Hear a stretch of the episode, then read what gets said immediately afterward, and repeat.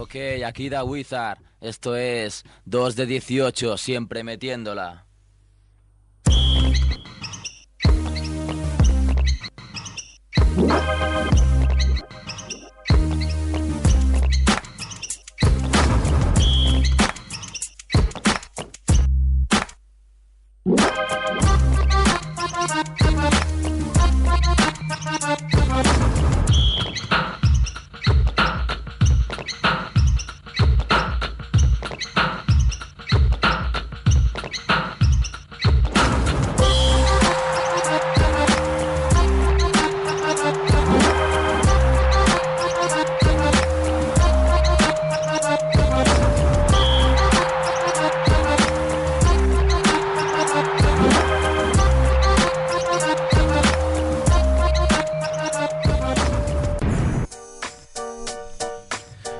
Hola Olita, octavo programa que no pasajero de 2 de 18, el mejor programa de básquet y hip hop que hay ahora mismo en antena y eso es así, eso no, Sí, sí, está claro. no de discusión.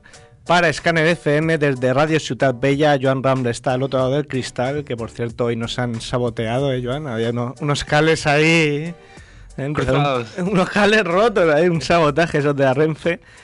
Eh, Andrés Fernández se encuentra en Madrid esperando ansioso nuestra llamada y aquí aquí estamos el señor Kevin Costello y un servidor, Sergio Calvo, ¿Qué tal? acompañados además por el señor Mar Revolta, ¿Qué tal? Muy buenas. tal, eh? un hombre que sacó un 10 eh, en su trabajo De radio. eh, de sobre radio. Sí, ahí el bachillerato haciendo un poco el tonto. Y, Y, y porque no haya más puntos, ¿eh? Bueno, y hoy, para empezar, tenemos como invitado a un B-Boy y campeón de la Euroliga. No creo que haya, que haya muchos, ¿eh? Que cumplan estas dos condiciones. Eh, 205 centímetros, jugador del Club Básquet Granada. Se trata de Nacho Martín. ¿Qué tal, Nacho? Hola, ¿qué tal? Buenas tardes. ¿Cómo estás? Pues bien, aquí tranquilo en casa, dentro de un rato entrenamos, así que en casa, aquí esperando. Qué bien vivís, ¿eh? Lo- lo- los pros. No te creas, no tan bien como ¿Ah? la gente piensa, pero, pero no me voy a quejar porque sí que es verdad que es, es buena vida. Bueno, 205 centímetros dice tu ficha de ACD.com. ¿Eso, ¿Eso es verdad o es como en NBA que os suman centímetros? Bueno, podría decir que me han inflado un poquito. ¿Sí? Nada, estoy en 2, 3, 2, 4 más o menos. Ah, pues mira, lo había, lo había dicho en broma, o sea que un, un centímetro me lo han regalado, sí. te, te besaste con las ahí te mediste con las Con las zapatillas. Es. bueno, bueno, buen truco. Sí. Bueno, eh, te hemos presentado como campeón de, de Europa y B-Boy. Sí. Las dos cosas son ciertas. Las dos cosas son ciertas, pero me identifico más con lo de B-Boy que con lo de campeón. Porque, bueno, cuando ganamos la Euroliga, bueno, sí estaba en el equipo y tal, pero bueno, como todo el mundo sabe, digamos que no jugaba nada. Y eso me identifico más por, por la música que por campeón de la Euroliga. Bueno, digamos que eres ahora mismo el, la, la imagen ¿no? de, de la relación entre baloncesto y, y hip hop en España al menos. Mm, Bueno, no sé si soy la imagen o no, pero desde siempre que estoy jugando baloncesto, eso, eh, las dos cosas iban juntas, que era el baloncesto y el rap. Y bueno, da igual donde juegues, en la liga que sea o en el equipo que sea, que si es la música que te gusta y el deporte que te gusta, pues bueno, para mí están unidos y siempre lo van a estar. Bueno, luego, luego hablaremos un, un poco. Vamos, vamos, si te parece, con, con tus inicios. Tú naciste en Valladolid y empezaste a jugar allí. Sí. ¿Y cómo, cómo surgió lo del Barça? Bueno, pues eh, yo de pequeño jugaba ahí en Valladolid, en el, digamos, los equipos inferiores de- de- del Fórum de Valladolid. Y nada, con 12 años eh, fui a un campeonato por selecciones, eh, típico Madrid, Cataluña, Castilla y León, etcétera. Y bueno, yo fui con Castilla y León, ya que jugaba en Valladolid. Y ahí pues eh, me vieron los ojeadores del Barça y me, me dieron la opción de que si quería ir a jugar con ellos para empezar en infantil B, en lo que era preinfantil. Y claro, lógicamente cuando me llegó la oferta, bueno, me lo pensé, tuve que hablarlo con mis padres y tal. Pero bueno, me dijeron, tienes un tiempo para pensártelo, me lo pensé y dije que sí. Y eso, con 12 años ya me fui para allí, para Barcelona. ¿Y qué estuviste en la Masía? Estuve, bueno, es que yo estuve de los 12 a los 20 en el Barça. Y entonces digamos que pasé por todos lados. Pasé por la Masía, por la residencia Blume y luego por un piso. O sea, por tres sitios diferentes. Bueno, muy bien, muy bien. ¿Y qué, qué recuerdas? ¿Qué recuerdas de...? Supongo que te quedan muchos amigos, ¿no? Tú lo has Sí, dicho varias muchísimos. veces que... De Y aquella época. sí, sobre todo lo que más recordamos, yo creo, todos los que pasamos por allí, es que en la Masía, bueno, vivíamos todos juntos, eh, jugadores de fútbol y baloncesto, y eso, haces muchísimos amigos. Yo en la Masía coincidí con un montón de, de estrellas que ahora son multimillonarios, como yo que sé, Pepe Reina, Carlos Puyol, eh, Iniesta, eh, bueno, gente así que ha llegado a triunfar, que están ganándose la vida muy bien. Y otros que no tan bien, pero eso, lo que, lo que más, eh, el mejor recuerdo que guarda son los amigos, sin ninguna duda. Muy bien, muy bien. Y bueno, mm, estuviste, al final conseguiste llegar al primer equipo del Barça. En la temporada 2003, 2002-2003 jugaste tres minutos, Sí, tiraste un triple y lo metiste. sí. O sea que acabaste la temporada como líder en porcentaje triples. Sí, pero no te cuento cómo metí el triple porque si lo hubieses visto, bueno... eh, ¿Cómo, ¿Qué fue de espaldas o qué? Eh, le- lo voy a decir, vaya que estamos. Pues nada, bueno, eh, ganábamos de 40 a Fuenlabrada. Y... ¿De 40 es un decir o es.? No, no, no, es verdad. El- acabamos ganando de 42 o así. Y nada, eso, gané, íbamos ganando de 40 y Pesic nos sacó a, Remon eh, Bandejare, lo del chico holandés, y a mí. Sí. Y nada, bueno, me llegó el balón, me la dieron, tiré y la metí a tablero.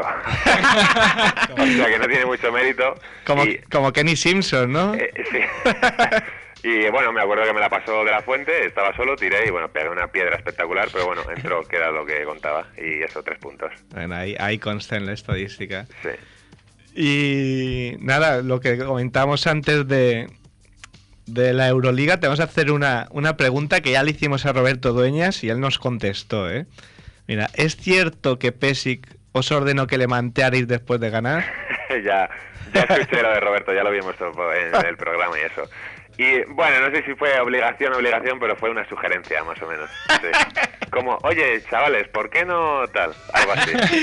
Si lo digo 100 veces me dio las 100, ¿eh? Porque Sí, sí, sí, sí, más o menos fue así. sí. supongo que de, esa, de ese vestuario, con 19 o 20 años que tendrías, pues Sí. debía ser alucinante, ¿no? Vivir con, con Bodiroga, con toda esa gente. Sí, anécdotas mil. Y, y bueno, sobre todo los compañeros, eh, Bodiroga, Yasique Vicius, eh, Fuca, eh, Dueñas, Navarro, o sea, es, que no hay nada más que decir. O sea, yo a veces llegaba al entreno y digo, ¿qué coño hago aquí en medio de, de un ex NBA, del otro no sé qué, el mejor jugador de Europa, el no sé cuál, ¿sabes? Pero bueno, era divertido, la verdad. No jugaba, pero me lo pasaba de puta madre. Y, que, y a ti, ¿cómo, cómo te trataban? Bien, bien, bien, genial. ¿Cómo, cómo era ser rookie en, en ese equipo? Pues muy cómodo, la verdad, porque nadie te puteaba, no te hacían las típicas novatadas, o sea que muy bien, muy, muy bien. Nos trataban, bueno, a Bandejara y yo, que éramos los pardillos, por decirlo de alguna manera, y nada, nos trataron genial, todos, del primero al último, desde Navarro o Bodiroga, que eran las estrellas, hasta como podía ser Alzamora, que era el que menos jugaba, pero que nos llevábamos genial con él también, o sea que muy bien. Muy bien. Banderare que, que fue seleccionado por Toronto, ¿eh? Sí, sí, sí, sí. Que no ha llegado nunca a, estar a ir allí y tal, pero bueno, que sí que estaba en el draft. Bueno, fue un poco sorpresivo, claro. Sí. Bueno, luego digamos que ya saliste de ahí porque era evidente que no, no ibas a tener oportunidades. Estuviste en, en LEP 2 en, en Badajoz, Sí, luego en, en Aguas de Calpe, ya en LEP, sí. y luego el año del Bruesa, que fue un poco el que marcó tu, tu futuro, ¿no? Sí, sí. Eh, bueno, eso, pasé eso, Badajoz, Calpe y Bruesa, y Bruesa sin duda fue el mejor año. Eh, digamos que no teníamos equipo para hacer lo que hicimos, y fue eso un poco la sorpresa, eh, colarnos en playoff, llegar a playoff, ganar 7-0 todos los partidos de playoff, y eso, y fue, entre comillas, mi año, porque es el que mejor jugué y el que más a gusto estaba en la pista, y yo creo que es el año que me colocó en ACB. Si no hubiese tenido ese año, pues seguramente estaría deambulando por la LEP. Pero mira, tuve suerte, me salió un buen año y, y saqué un contrato con Granada. Hombre, es, es muy necesaria, ¿no? La suerte. En... Sí, muchísimo. Bueno, la suerte o, o- o el, el oportunismo, ¿no? Está en el momento Sí, indicado el- en, en el sitio correcto. El, el- sí, estar eso. Yo creo que ese año acerté, digamos, eh, cogiendo ese equipo. El entrenador eh, era, bueno, genial, se portó muy bien con nosotros. Nosotros eh, respondimos muy bien al entrenador. Y eso, tuvimos una oportunidad y la cogimos. Y fue por lo que subimos a CB, ganamos la liga y todo eso. ¿Y tu futuro en el, en el Granada cómo lo veis? El otro día contra el Barça hiciste tu mejor partido de este año, quizás. Sí, bueno, es el que me- el partido que más he jugado desde que estoy en ACB. Y bueno, la verdad es que este año hemos empezado bien en el equipo, ahora tenemos una racha un poco mala, digamos. Y, pero bueno, que nosotros confiamos en nosotros mismos, sabemos que si hemos empezado bien vamos a seguir bien.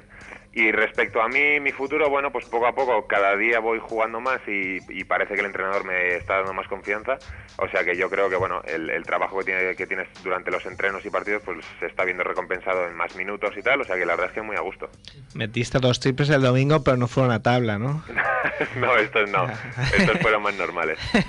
bueno, bueno. Bueno, escribes un blog en, en becaval.net y, y la verdad es que es muy recomendable porque no solo supongo que te lo habrá dicho mucha gente, es un blog atípico porque no, no, no, no escriben los comentarios habituales de el fútbol es así o, Sí, o el básquet es así, sino que, que te mojas y eres el primer deportista al que yo he leído decir que, eh, que no es compatible con un compañero. Es- Escribes en tu blog que, que no crees que puedas jugar con Dylan Page porque no es compatible, porque sois los dos muy parecidos. Sí.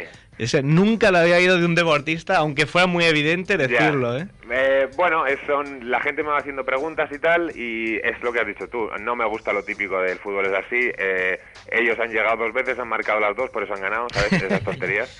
Y bueno, me preguntaron si yo era compatible con Dylan, y lógicamente, bueno, es lo que yo pienso, que, que no somos compatibles porque somos muy, muy, muy parecidos. Y por ejemplo, si tuviésemos que defender a un hombre más grande, de más kilos, o no sé, que juegue más dentro de la pintura, pues nos, nos costaría tanto a él como a mí. Con lo cual yo creo que no somos compatibles jugando los dos de pivots, pero ahora hay un medio experimento que yo estoy jugando de tres y Dylan de cuatro y ahí sí que podemos jugar juntos. Y ahí te sientes cómodo de tres. Sí, la- bueno, eh, a ver, pasas más dificultades en defensa. ¿Por qué? Porque el otro día tuve que def- defender a Basile, a Morandés, a Roger Grimau y claro, son gente que son muy rápida, que en cualquier momento tiran de tres y te la meten en la cara. Pero bueno, es menos contacto, pero más velocidad. Pero bueno, yo toda mi carrera he estado jugando entre el 3 y el 4 y, y vamos, donde me diga el entrenador es donde voy a jugar, pero vamos, que Pero- no tengo ningún problema. A la misma hora, tú al ser un jugador alto podías hacer crear dificultades para la otra defensa, ¿no? Jugando de tres. Sí, bueno, el otro día eso jugué un par de veces en el poste bajo, por, porque eso, soy más alto que mis defensores y tal. Y bueno, es eso, tienes ventajas y desventajas. En ataque puede que tengas ventajas para ir al rebote ofensivo, para jugar en el poste bajo, etcétera, y en defensa sufres un poco más porque son más rápidos que tú. Pero bueno, es ley de vida, hay las cosas buenas y las cosas malas. Ahora, ahora sí ojo de Granada, pero donde tuviste mucha ventaja fue en el Urban Funk, ¿eh? Porque ahí sí, Ahí. diga- digamos que el más alto me dio un 90. Sí. No, bueno, la verdad es que me, me lo pasé, me lo pasé genial allí. Además, bueno, ganamos, nos lo pasamos todos bien, o sea que bien. Qué Y- raro, ¿eh? Que ganarais. sí. yo, yo me acuerdo llegar al. Porque yo jugué con, con el equipo de- del programa. Sí. Llego ahí y una de las primeras personas que veo eres tú. Y, y lo primero que pensé es: ¿dónde me he metido? Este tío es enorme. Y no, no realmente fue, fue algo diferente. Sí, Sí, bueno, ya, a mí es la verdad que ese torneo, bueno, era la primera vez que lo jugaba y, y me, bueno, me gustó mucho, sobre todo bueno, la gente que fue, concurso de mates, triples, etcétera. Y nada, si lo siguen repitiendo, pues seguiré yendo, o sea que lo siento por ti, Hombre, lo voy a repetir. bueno. Dinero fácil, ¿no? Dinero fácil ese. Bueno, si te digo la verdad, todavía ese dinero no lo hemos visto, con lo Hombre. cual muy, muy fácil no ha sido. Hombre, pues habrá que ir. Pero lo veremos, lo veremos en el futuro. Bueno, volvemos, volvemos con el Granada. Mira, hace un par de semanas estuvimos hablando con Vicente Aspitarte, que es de allí de Granada, de Tirando a Fallar. Sí. Y, y estuvimos comentando que allí en la ciudad eh, se es muy, los aficionados son muy críticos con Sergio Valdeolmillos. Eh, ¿qué, ¿Qué opinas al respecto? ¿Crees que en Granada se hacen unas expectativas que quizá no, no son buenas para el equipo? Eh, a ver, lo de que son críticos está claro que sí, porque hay partidos que le han dado bastante caña y bueno, él es un entrenador que lleva muchos años en el club, pero aún así como que la gente no está del todo contenta con él.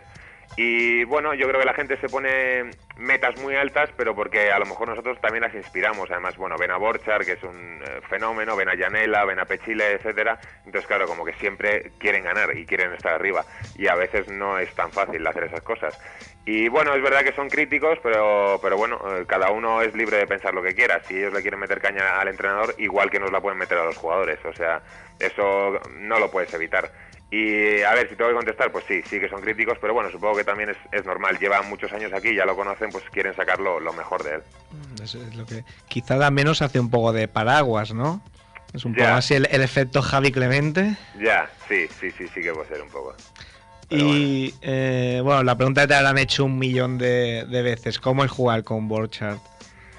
Pues te da seguridad, mucha seguridad. O sea, sabes que si alguien tira un tiro y lo falla, o sea, ese rebote no va a ser de nadie, o sea, va a ser suyo.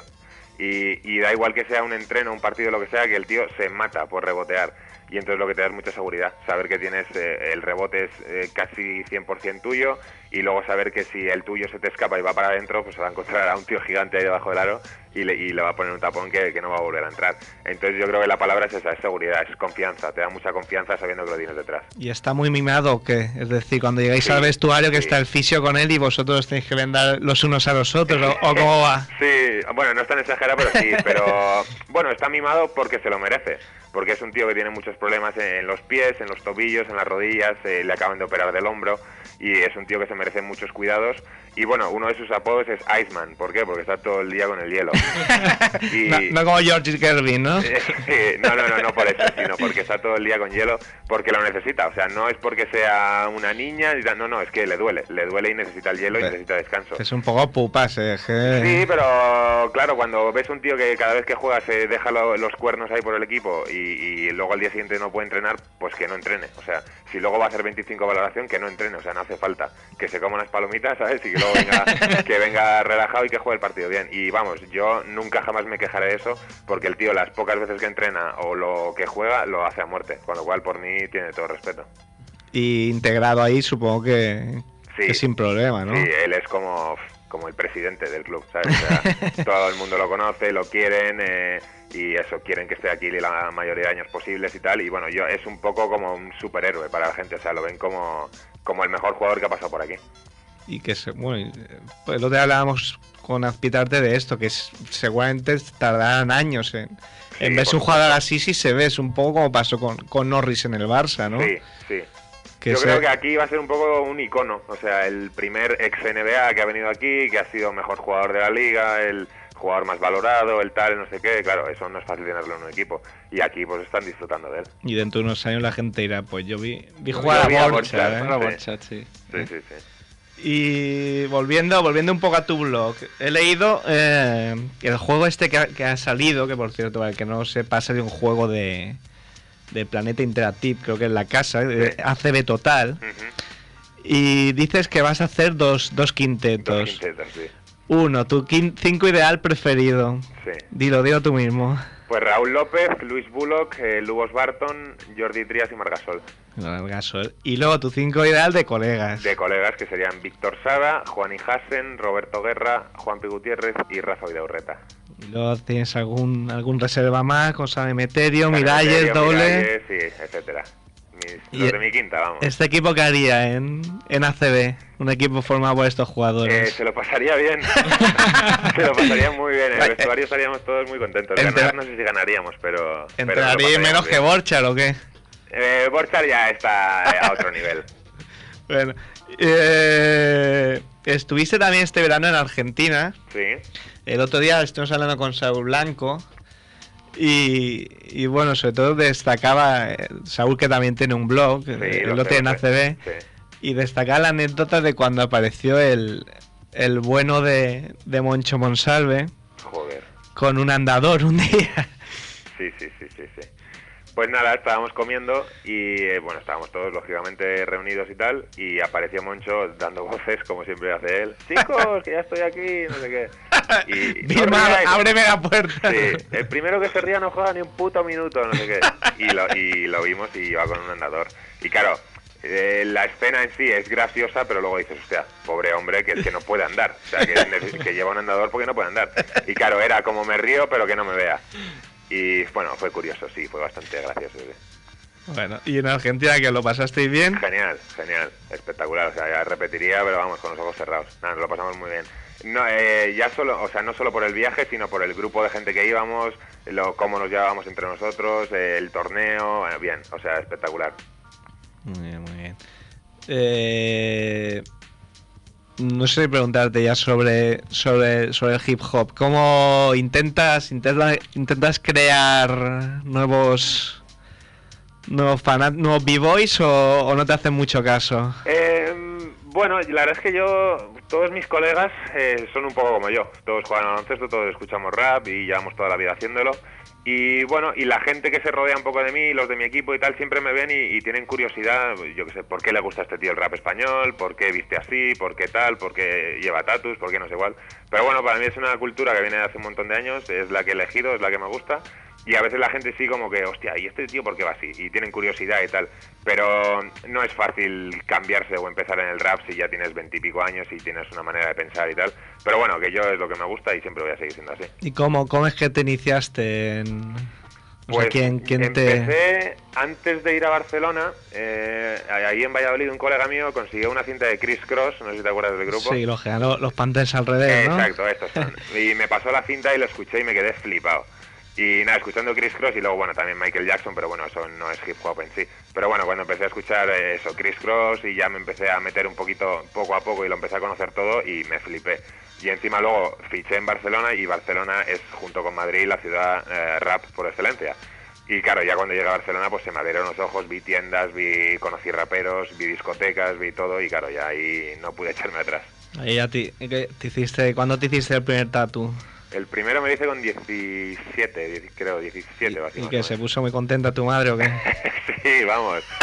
Sí, no paraba de darme la enhorabuena y tal. ¿De, de, de Pero, quién? No, pero tengo que reconocer que mis padres eh, para eso se han portado genial conmigo, me han dejado vestir como quiera, eh, llevar el pelo rapado siempre toda la vida, hacerme tatus, eh, vestir eso, como quiera y nunca me han puesto ninguna pega y la verdad es que se lo agradezco porque se han portado genial conmigo. ¿De qué era el primer tatuaje? El primero es uno que me hice en la pierna, que es un tío así cachas con un balón de básquet, bueno, pues jugando a básquet, imagínate. ¿Y de esto te, te arrepientes o no? Porque a mucha gente le pasa, que igual te lo hace muy joven y luego dices, Sí, si te digo la ¿no?". verdad, eh, me habría gustado hacerme, pues, eh, esa idea, pero de otra forma, ¿sabes? Porque además, claro, ya como que lo llevo desde hace casi 10, 8 años, 7 años, y entonces como que es muy repetitivo y tal, pero bueno, que no me arrepiento de ninguno porque, y me voy a hacer más, ¿sabes? O sea que ¿Cuánto, ¿Cuántos tienes ahora? ahora llevo 6, ¿Seis? 6 y, y en aumento. Vas a, vas a, acabar, vas a acabar como, como, como Rodman. O como No, Casun. ni como Rodman ni como Casun, porque mira, ayer jugué contra Casun y es que no, no se entiende, o sea, no se ve lo que hay.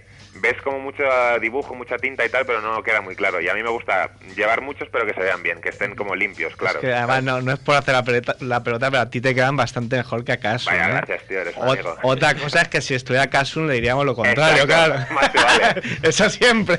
Más te vale porque, joder, macho, el otro día lo vi en persona y como te lo encuentres de madrugada por la noche te vas corriendo. bueno, y, y aunque sea a las 12 Y, del mediodía. ¿eh? y, y aunque vayas a comer también. sí, sí. Bueno, y, y el y lo próximo, claro, cuando ya te empiezas a hacer tatus, ya vas pensando cuál- cuáles son los próximos Sí, que tienes en sí, mente. lo típico, este me lo voy a agrandar, eh, ahora me voy a hacer uno aquí y tal. Bueno, eh, yo llevo uno, uno en el brazo izquierdo, en el derecho llevo otro y me quiero hacer otro nuevo en el brazo derecho, pero tengo que pensar el dibujo, tengo que hablar con la chica que me los hace y tal, pero bueno, que acabará cayendo seguro. Bueno, bueno.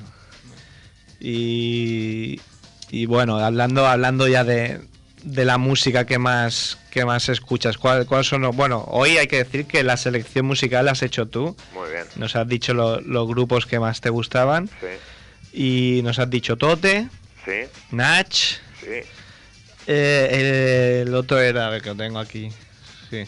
que no te acuerdas ya. Doc- ah, bueno, que KCO, el MC de, de violadores. Y el excese.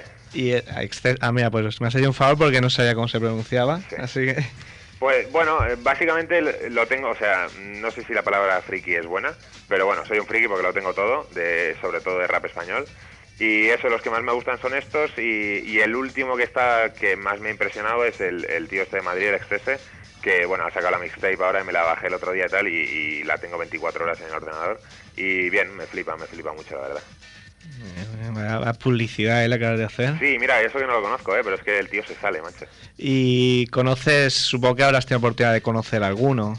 Sí, conozco a más de uno. Bueno, de hecho, escuché el programa vuestro de Nach y, y estuvo hablando ahí un poquillo de mí y tal, Sí. marcó el detalle. Y sí, conozco, conozco unos cuantos y sobre todo con el que mejor me llevo es con Nach, que bueno, el otro día lo llamé porque venía aquí de concierto a Granada y tal, pero yo, bueno, yo no pude ir porque estaba en Fuenlabrada jugando. Y nada, me dijo que todo genial, que estaba que sí preparando el nuevo disco y tal, que acaba de abrir una tienda y eso. O sea que sí, tengo relación con unos cuantos. Bueno, conozco a Nach, conozco más o menos a Oliver, a mucho muchacho. Mm. Conozco al Payo, que es de Barcelona, o sea que conozco a unos cuantos. Y de, de gente del básquet que, que le guste mucho así como a ti. Eh, a ver, no te voy a engañar. Eh, nada, cero. Tú, Na-. Nacho Martín. Sí, no, muy poco. Los americanos, lógicamente, sí. Todos los americanos escuchan rap americano y tal. Pero gente española criada aquí que escuche rap, eh, no, no hay. O sea, no hay. Te podría decir mm, dos o tres. Bueno, eh, Sergio eh, Sergio Pérez, el de Gran Canaria, le Mm. encanta Violadores. Y vale, hay un par de ellos más, pero así que lo vivan hasta el fanatismo como O sea, que, lo que sean. B-Boys, B-Boys. No, no, no, no, no. Nacho Martín. Sí. Eh, de frikis solo hay una. Y bueno, ACB. bueno, y un compañero mío, Carlos Cherry, también es, es, pues, muy de Sevilla, muy de rap de Sevilla y tal. Bueno, muchos violadores también y tal. Y eso también lo vive, pero digamos que no llega hasta mi extremo. Bueno, bueno. Eh, ¿Qué más te iba a comentar? Eh, no sé, Nacho, que...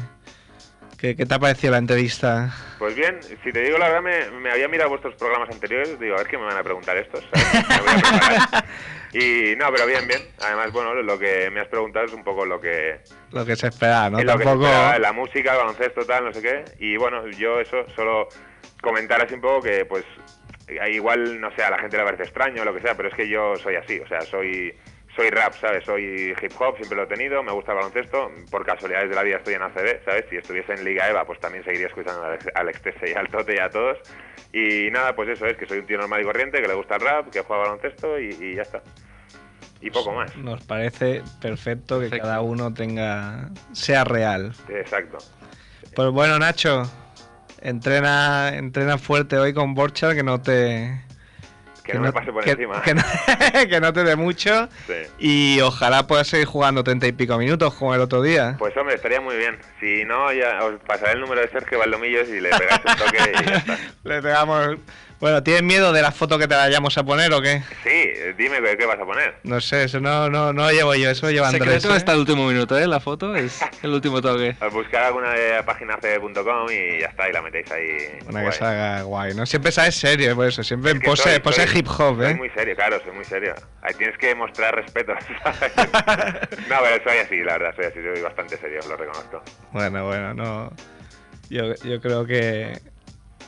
Que sobre todo, bueno, la imagen que das es de, de tío real y de tío. de buen tío, sobre todo. Sí. Pero bueno, que luego si me veis en el Urban me podéis saludar y lo que queráis. ¿eh? ver, el No, próximo. el Próximo próximo- sí, eh. Pero fuera, acuerda- pero fuera de la pista, acuérdate, en la pista no, no hay. Yo, por suerte, no juego. Pues bueno, Nacho, Muy bien, que te siga yendo todo muy bien por Granada. ok. Y te seguiremos en el blog y en, y en tus partidos, ¿ok? Muy bien. Pues Venga, nada, un vosotros. abrazo. Hasta luego.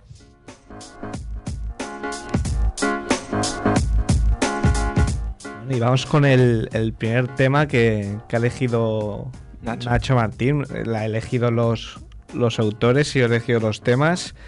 Y bueno, como uno de sus favoritos es su, su tocayo Nach, pues vamos con, con un tema de su álbum As Magna Alpha.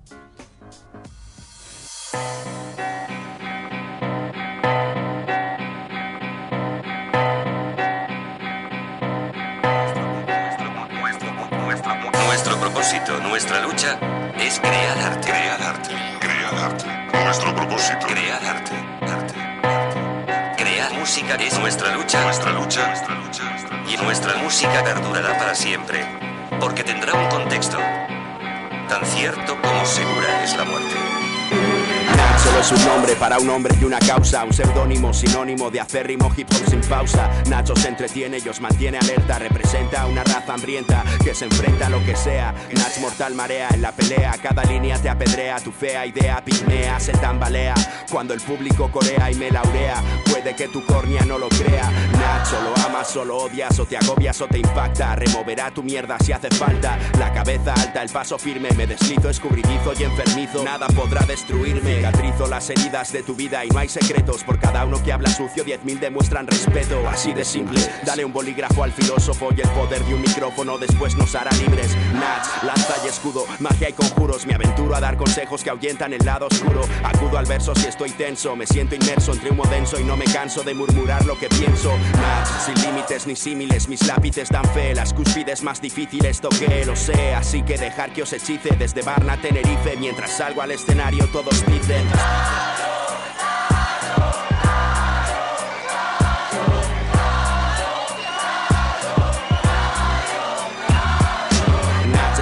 Despertar del coma, te desplomas en la lona si esta pluma desde la bruma se asoma. Idioma de ancestral papiro, aroma de inmortal vampiro, tu primer trago de absenta si es mi estilo. Nach, problemas que resolver, preguntas que responder. El canciller viene a vencer, a enfurecer, a enloquecer, a embellecer, a estremecer, a endurecer, a engrandecer, a enmudecer, al fin y al cabo a dar placer. Nats es estrategia y táctica, música óptica, mística, épica, gramática, dramática, disciplina soviética, crea líricas magnéticas, métricas acrobáticas, temáticas coléricas, Nats, visión de cóndor, honor por honor. Soy precursor de un hip hop en llamaradas como el Windsor, esplendor. Esta esmeralda te deslumbra, te aleja de la penumbra de la jungla y de su rencor, redentor. Aún sigo en paz conmigo mismo por no lanzarme al abismo de venderme al mejor postor. Por eso algunos me evitan, se quitan, otros en cada cita militan, levitan y después gritan.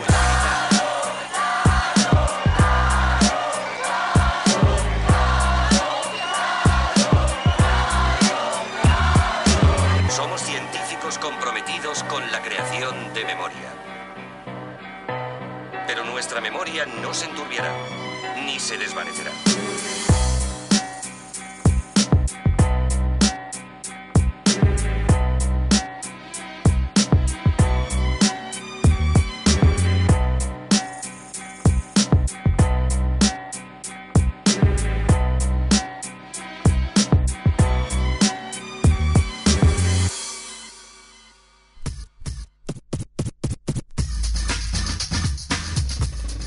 Ver, que me despisto aquí eh, hablando de, de fricadas.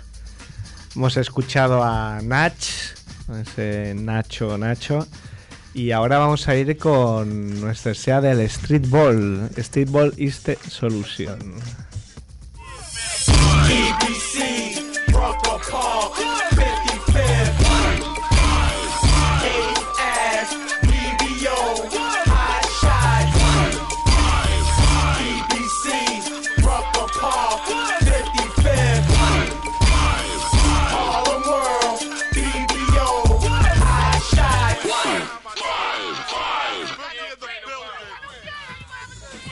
Antonio, ¿te ha gustado como lo he dicho yo? Me ha gustado, me ha gustado. Ha estado más que correcto. Espera, que lo diga, que lo diga Kevan. ¿Es The Street Ball is the solution? O el otro día no sé si era The Playground. Es de Playground. The Ah, Playground. Playground. Oy, Por pero- eso te señalaba, Sergio, no sé. A si- ver. Es que lo he dicho y me ha mirado con una cara de susto. Digo, ¿qué he dicho? Igual. con mi pronunciación he hecho un matiz y he llamado aquí hijo de puta, ¿eh? que no algo. Estabas más pendiente de, de cómo decirlo que de qué decir. Claro, estaba ahí con mi pronunciation. Bueno, ¿qué Antonio? ¿Qué nos vas a hablar? Pues nada, aquí, aquí os traigo. pues lo que he preparado hoy es, es un poco lo que hablamos el otro día ahí, ¿no? Cómo nos despedíamos. Un poquillo las estrellas NBA que han, que han pasado por el playground últimamente y cómo, cómo les han salido las cosas. A ver, pues dinos, dinos. Pues Lo nada. traes eh, fresquísimo, ¿eh? ¿El qué? Que lo traes fresquísimo. Sí, bueno, fresquísimo eh, como os pillo en casa, que hace una rasca aquí que te cagas. Pero por lo demás sí, lo traigo todo lo fresco que puedo. Eh, mira, os cuento un poco. Bueno, pues el Playground es un poco eh, pues la cuna de, de muchas estrellas que luego han dado su paso, ¿no? Para, para, la, para la NBA, para ligas profesionales. Entonces, bueno, pues más allí en, Estados Unidos, en concreto en Nueva York, pues es donde han ido creciendo y donde se han ido forjando, pues un poco, pues varios de los jugadores que hoy en día pues, son, son líderes de, algunos equipos, ¿no? Entre ellos, sin ir más lejos, por ejemplo, Kobe Bryant. Eh, Kobe Bryant que, que, bueno, que bien se crió un poquillo mejor que el resto, a lo mejor, ¿no? Entre Estados Unidos, Italia y tal, pero que cuando vio que, que el tema del streetball pues iba tirando y que podía tener su repercusión mediática, pues se dio un paseo por el Racker Park allá por el año 2002, ¿no? Hace Vale, pero ya, ya nos hablas de jugadores que ya estando en la NBA Han- han pasaron por para a, a dejarse ver, ¿no? Eso que... Eh, Sí, es un poquillo la, la historia de dejarse ver, de, de decir, bueno, ahora que, pues el caso de Kobe, pues que en su momento estaba pues con un montón de marrones encima, se dejó ver por allí para que, para que también la gente en- pudiera intuir que habían sido en un momento dado un tío de la calle, aunque la realidad pues, No es muy real esto, ¿no? pues no es la Porque misma, ¿no? Y bueno, el caso es que Kobe pues, se pasó un día, como quien dice, por el, por el Racker Park, hizo acto de presencia, eh, movió muchísima gente, muchísima seguridad, hizo un partido normalillo, tirando a mediocre, por mucho que le pese a Raúl Barrigón, si oye esto. A ver, pero seguro que no llamó tanto la atención como tú cuando fuiste, ¿no? No, seguro que no, yo creo que más incluso. Yo, creo que más. Lo que pasa es que él para buenas, porque bueno, hizo un mate, hizo dos o tres jugadas que luego están por ahí por, por YouTube y en, y en varios DVDs, entonces quedó, quedó un poco más para los anales, ¿no? Claro, pero ahora quizás se ha perdido un poco la magia esa, ¿no? Porque ahora como todo puede quedar grabado en, en cualquier móvil, Pero claro, ya quizás se ha perdido esa magia, esa leyenda, ¿no? De que había tal jugador que saltaba, ponía una moneda en- arriba en el tablero y la cogía y machacaba y se comía una hamburguesa al caer y no sé qué y no sé cuánto. Sí, lo que pasa es que ahora también, eh, o sea, eso que dices es verdad, ¿no? Pero también hay que verlo desde el punto de vista de que ahora mismo vivimos en, una- en un mundo, en una sociedad tan incrédula que si no lo ves, no te lo crees, ¿no? Como Santo Tomás. Entonces es como, como decir, bueno, pues eh, hace, hace un par de años eh, la final del, del EBC América, que es, bueno, pues eh, como por decirlo así, como selecciones estatales, se juntan en, eh, y hacen un torneo en el Racker Park, había un montón de jugadores NBA y, y la gente, si no lo ve, pues no tampoco se lo llega a creer, ¿no? Entonces, bueno, pues e- este caso, sin ir más lejos, pues hace un par de añillos, ¿no? En el 2000, en el 2006, no hace un año nada más. Eh, la final del IBC América era Seattle-Nueva York y en la cancha estaban al mismo tiempo Nate Robinson, Jamal Crawford, eh, Brandon Roy, Skip to My Lou, Rafael Alston, estaba Stephen Marbury, o sea que había un montón de, de estrellas que, que, por decirlo así, no son de palo, ¿no? O sea, son gente que lleva ya años jugando en la calle y que aprovecha esto pues para, pues, para divertirse más que otra cosa, ¿no? Para saltarse un poquillo las normas. Y la mayoría de estos jugadores, ¿cómo acaban en estos equipos? ¿Muestran un interés por parte suyo o, o cómo funciona? Ah, Hay jugadores, por llamarlo de alguna forma, clásicos, ¿no? Por ejemplo, Stephen Marbury, que está tan en el candelero ahora, eh, lleva toda la vida Candelabro, candelabro. Perdona que te corrija. ¿El qué? Candelabro, En el se dice candelabro, en el sí, candelabro. Perdón, perdón, en el candelabro. ¿Le ha cogido Kevan ya esta semana o no? No, tampoco. Pues Será estos- nu- nuestra broma privada. Estos jugadores llevan toda la vida, toda la vida ahí jugando, ¿no? Y lo que pasa que, bueno, quizá el caso más mediático de todos los playgrounds es, es el Racker. Eh, en el momento que entró NBA TV y, y empezó a retransmitirse pues estos partidos, todos los equipos querían tener una estrella para se- para retransmitirse y salir por televisión. Entonces, eh, interesaba también a jugadores amateurs e interesaba a patrocinadores. Por tanto, ahí se tira un poquillo... Siempre está el dinero de, por- de por Siempre. medio, eh, el bill metal. El sucio dinero y el sucio business está ahí, ¿eh? Pero bueno, que también está la historia de los jugadores que, que aceptan la invitación y se lo curran, y los jugadores que aceptan la invitación y, y pasan sin pena ni gloria o incluso salen humillados. El otro día en el, en el MySpace agregué a, a los Dominican Power, ¿eh? de los que nos hab- hablaste. ¿Y todo bien? No, no sé si han, si han aceptado todavía, pero el que se ha aceptado es eh, Charlie Villanueva, que sí que estaba allí con ellos, agregado. Que nos dijiste que había jugado con ellos también. Sí, el Charlie, Charlie juega con ellos en algunos veranos en, en Digman. Ese, esa, esa, ese Charlie juega con ellos, que es muy amigo de... Sí, yo...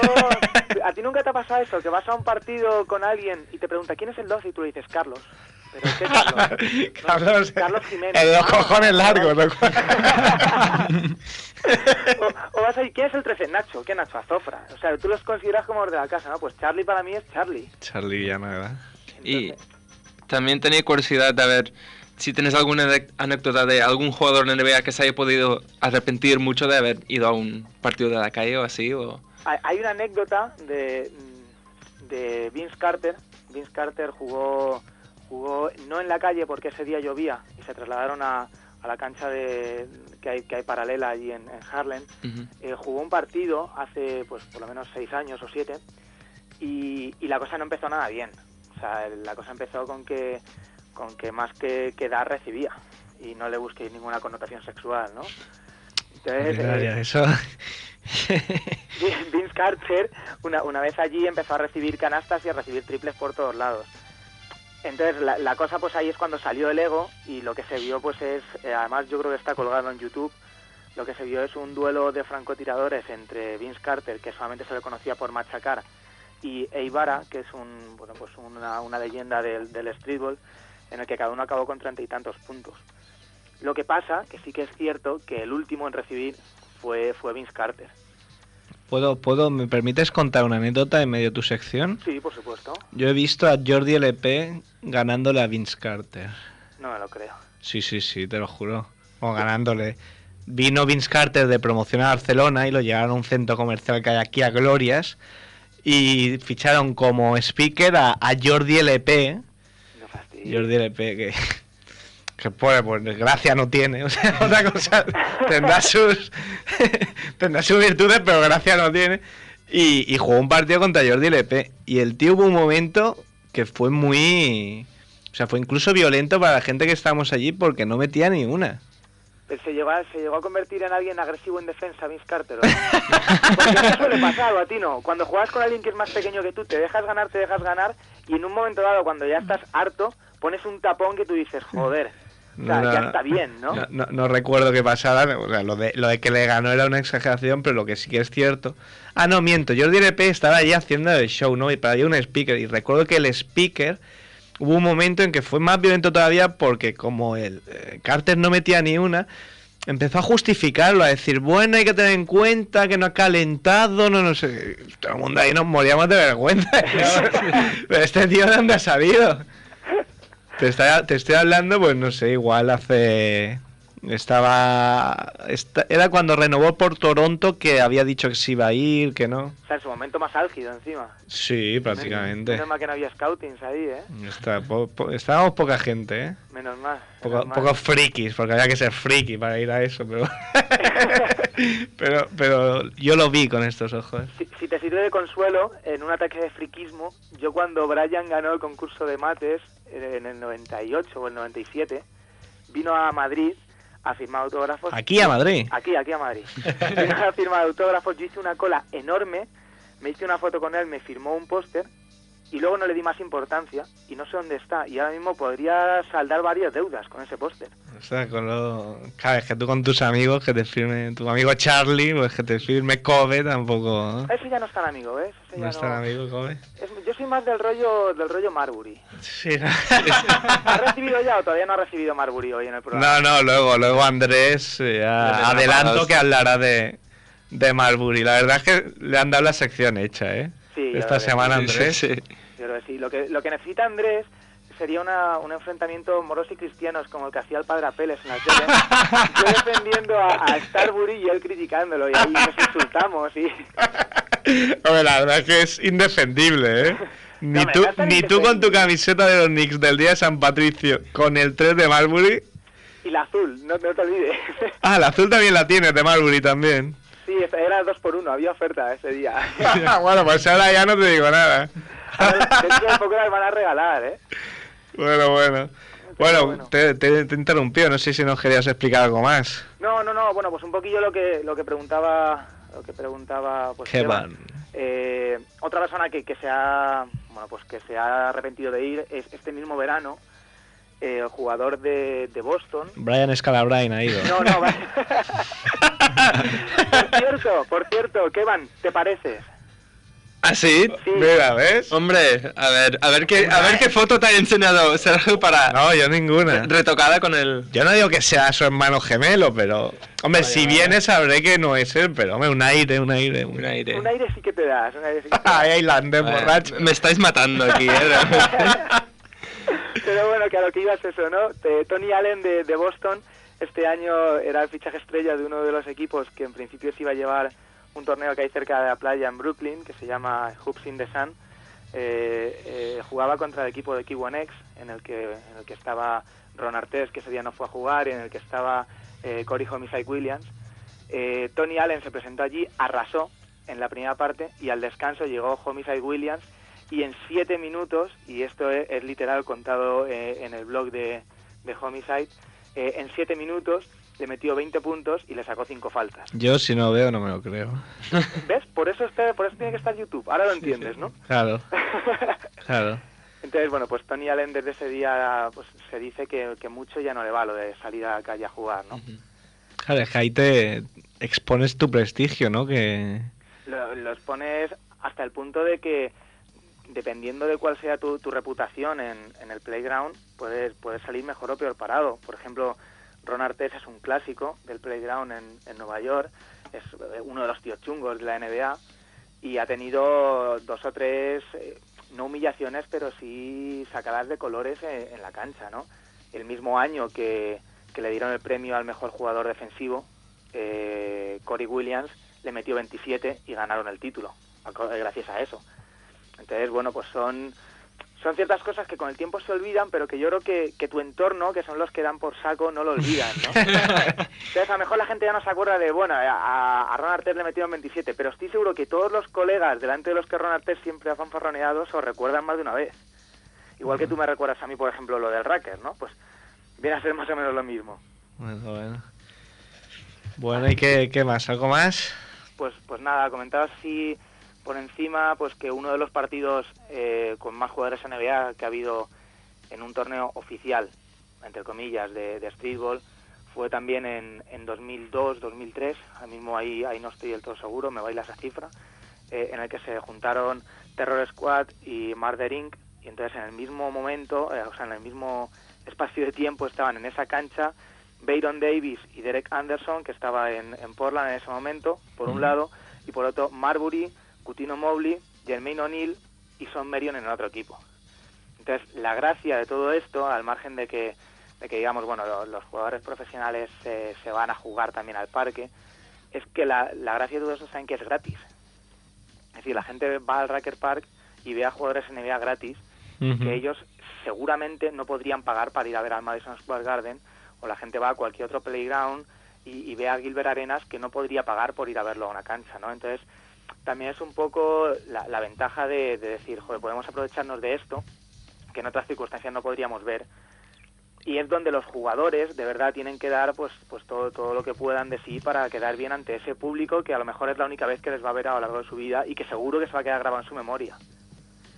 Es un poquillo pues la, la historia es esa, más o menos. Bueno, Qué, bon- qué bonito, ¿no? tengo un- Estoy a punto de llorar, ¿eh? Pero tenía una, una última pregunta. También hay casos de, de algún jugador, bueno, de la calle que ha llegado a hacer el salto hacia la NBA. Sí, hay dos muy sonados, eh, que son pues Rafael Alston, que está en, en Houston ahora mismo. Sí. Eh, Rafael Alston fue la- el primer jugador no profesional en tener un contrato publicitario con una marca de zapatillas, que fue con Anguan, cuando Skip to My Lou tenía 15 años nada más. De ahí, bueno, pues pasó a la universidad, estuvo jugando en Fresno y de ahí dio el salto a, a la NBA con, con no mucha suerte al principio y ahora no lo está haciendo mal del todo. Y otro caso en el que, que también se ha saltado del parque a, a la liga profesional es el de Smooth Parker, que n- desde mi punto de vista no ha tenido tanta suerte como, como Rafael Alston. Pero tú ya salió con un afro, ¿eh? A- Sí, es se ha hecho- verdad. Se ha hecho un afro guapo, sí. guapo. Uy, te voy a- igual te pongo un compromiso, pero es yo una vez leí que la única vez que el metro de Nueva York se ha paralizado fue porque corrió el rumor de que iba a jugar Rafael Aston en, en Rucker Park y de repente todo el mundo cogió el metro para ir para allí. Esto huele a bastante leyenda urbana, ¿no? Sí, eso, eso es, vamos, yo te doy cuento lo que yo, lo que yo conozco del tema, ¿no? Eso es más leyenda urbana que otra cosa. Eh, Rafael Alston está jugando en el Racker desde que tiene 15 años y siempre ha movido masas. Lo que pasa que sí que se rumoreó una vez que Rafael Alston se iba a enfrentar, eh, o sea, iba a jugar un partido y en el equipo contrario iba a haber una grandísima estrella de la NBA que nadie decía quién era. Entonces los rumores, pues ya sabes cómo son, ¿no? Eh, al principio dices, eh, va a venir una grandísima estrella de la NBA, eso corre a, va a venir un jugador de Chicago, Va eso a venir Jordan. el 23, y eso corre a, Jordan va a jugar contra Skip to Lou. Y al cabo de unos años es, Jordan hizo un mate saltando por encima de Skip to Lou.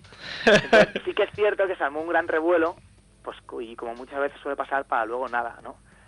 Que luego, luego tú ves eh, cuando, pues lo que decíamos antes de que la NBA, NBA TV empezó a retransmitir partidos del Racker, al final de los partidos siempre entrevistan al famosillo de turno, que normalmente suele ser un rapper, y siempre venden la moto del partido siguiente. De hecho, Mm. el partido este que yo os cuento, en el que había seis jugadores NBA al mismo tiempo en la cancha, la semana anterior, eh, Fat Joe, el rapero Fat Joe, micrófono en mano, vendió la moto de... La, la semana que viene vais a ver aquí muchos más All-Star de los que podéis ver en el Madison Square Garden en partido oficial. Entonces, claro, todo el mundo Se volvió loco. se vuelven como locos, por- pero por lo que decíamos antes, porque es gratis. Entonces, Claro, claro. La, la gente monta unas colas y imagínate, si se montan unas colas allí, aquí en España, y cuando oímos la palabra gratis, pues ya Hombre. sería la bomba, ¿no? Y si ya está jubilado ya no te digo nada. A- aquí, aquí si fuera, si se hiciera lo mismo, estaría lleno de jubiladas, ¿eh? Las gradas, que aparte se levantan ya a las 6 de la mañana para coger sitio, con la silla de madera. Dep- dependiendo, dependiendo de la zona, de todas formas. Pero, por ejemplo, en Madrid hemos tenido un montón de, de tiempo entretenidos a los jubilados con las obras de la M30. Ah, claro, ahí... Hombre, aquí con lo del AVE no te digo nada. Claro, claro. Oyes cosas gratis y, y ya piensas, joder, los jubilados, pero no, pues estaban en la M30. Y ahora se rumorea que, que salen autobuses fletados para Barcelona. para, Para de, de- de, tren. de estos que te regalan a, a las mujeres una lata de atún y a los hombres un jamón, ¿no? Claro, claro. una botella de aceite con el viaje. Bueno, oye, que no te escapas vivo. Cuéntanos algo de la, de la LEV, a ver, a ver tus progresos. Mis progresos, mis progresos son patentes, vosotros lo sabéis, ¿o no? Sí, sí, sí. se leo ahí esa, esa pro- prosa fluida. que cada vez que, que cada vez que paso la- las estadísticas y, y veo cómo queda el Beirasar Rosalía pienso ¿por qué coño el primer día dije que era un equipo muy cosa que tenía muchas posibilidades de subir y lleva dos seguidos perdidos ¿no? Bueno, pero esto, esto es lo que, lo que pasa al final. eso es cuando te mojas eso pasa cuando te mojas Claro, claro, que no apuesta no gana. Pero Pues bueno. bueno, Antonio. oye una cosa nada más Sí, di. una cosa nada más solo decir que, que hay gente que, que está escribiendo en en el, en el MySpace y, y en foros y todo Fans. hablando de Fans, puedes llamarlos fans. Vale, fans, de, hablando, hablando de, de Darren Phillip y pidiendo a Darren Phillip como gigante de la semana. Eh, Darren Phillip lleva tres jornadas seguidas quedándose a uno o dos puntos de valoración de ser gigante de la semana. Porque el gigante de la semana, eh, para aclararlo, es el que... El MVP de, de la semana, ¿no? Eh, El sí, sí, pero, pero quiero decir que coincide con el de más valoración o hay otro criterio. Coincide con el, con el de más valoración siempre y cuando tu equipo haya ganado. Ah, Es decir, es como... como el All-Star. Claro, pocas veces en un All-Star eh, el- es MVP un, un tío que su equipo ha perdido de 20, ¿no? Entonces, bueno, pues para, para esta gente que, que lo ansía, el tener ahí a, a DP en, como gigante de la semana, pues que, que, bueno, que está ahí, que está cerca y, y que a ver si le lleváis ya al programa algún día. DP, pues mira, lo voy a decir, eh, estamos haciendo gestiones para hacerlo, pero es que es muy, muy complicado. Yo no sé, hacer una, una reflexión un poco seria, yo no sé, eh, aquí todo el mundo llora de que no aparece el baloncesto en los medios, pero a nosotros que somos pequeños nos tratan como mierdas. No sé a otro, a otro tipo de medios que son grandes, no sé cómo nos tratarán, pero a nosotros nos tratan eh, bastante mal. Entonces, a veces me da un poco de raya cuando la gente llora, pues de que no sea el baloncesto en los medios y tal, cuando quizá está en manos de, de quien no debería estar. Mira, ya, ya me has hecho de hablar de lo que no quería hablar. Venga, ¿Cómo lo luego, ves? ¿eh? Oye, chicos, un placer, ¿eh? Tengo que aclarar por eso que no ha sido el caso de del CAI Zaragoza, no, no se han tratado mal, pero sí que es verdad que no, no hay ninguna facilidad para hablar con Darren Phillip. Pero, de- bueno, Es- Estoy hablando de otros casos de que no, no, no es fácil hablar con, con gente de ACB normal y Mm. corriente. A ver, yo eso te lo digo a, a nivel eh, más personal que otra cosa, ¿no? Yo creo que el problema muchas veces, eh, de, eh, pues, esta es porque ha caído el baloncesto y si no, pues podría caer en cualquier otro sitio. El problema muchas veces es que eh, una pregunta tan sencilla como si alguien puede o no puede colaborar con alguien, tiene que pasar demasiados filtros. Sí, sí, sí, el a problema de que algo pase demasiados filtros es que se va filtrando, se va filtrando, se va filtrando y al final no llega. Sí, no, y claro, llega, llega un filtro que al final dice, bueno, ni que, ni que quisiéramos entrevistar a Michael Jordan, que por cierto la- lo ha entrevistado Mundo Deportivo esta semana. Y lo peor de todo es que al cabo del tiempo llegará a oídos de el jugador que sea el que en un momento dado quisisteis o alguien quiso hacer algo con él y dirá, ¿cómo?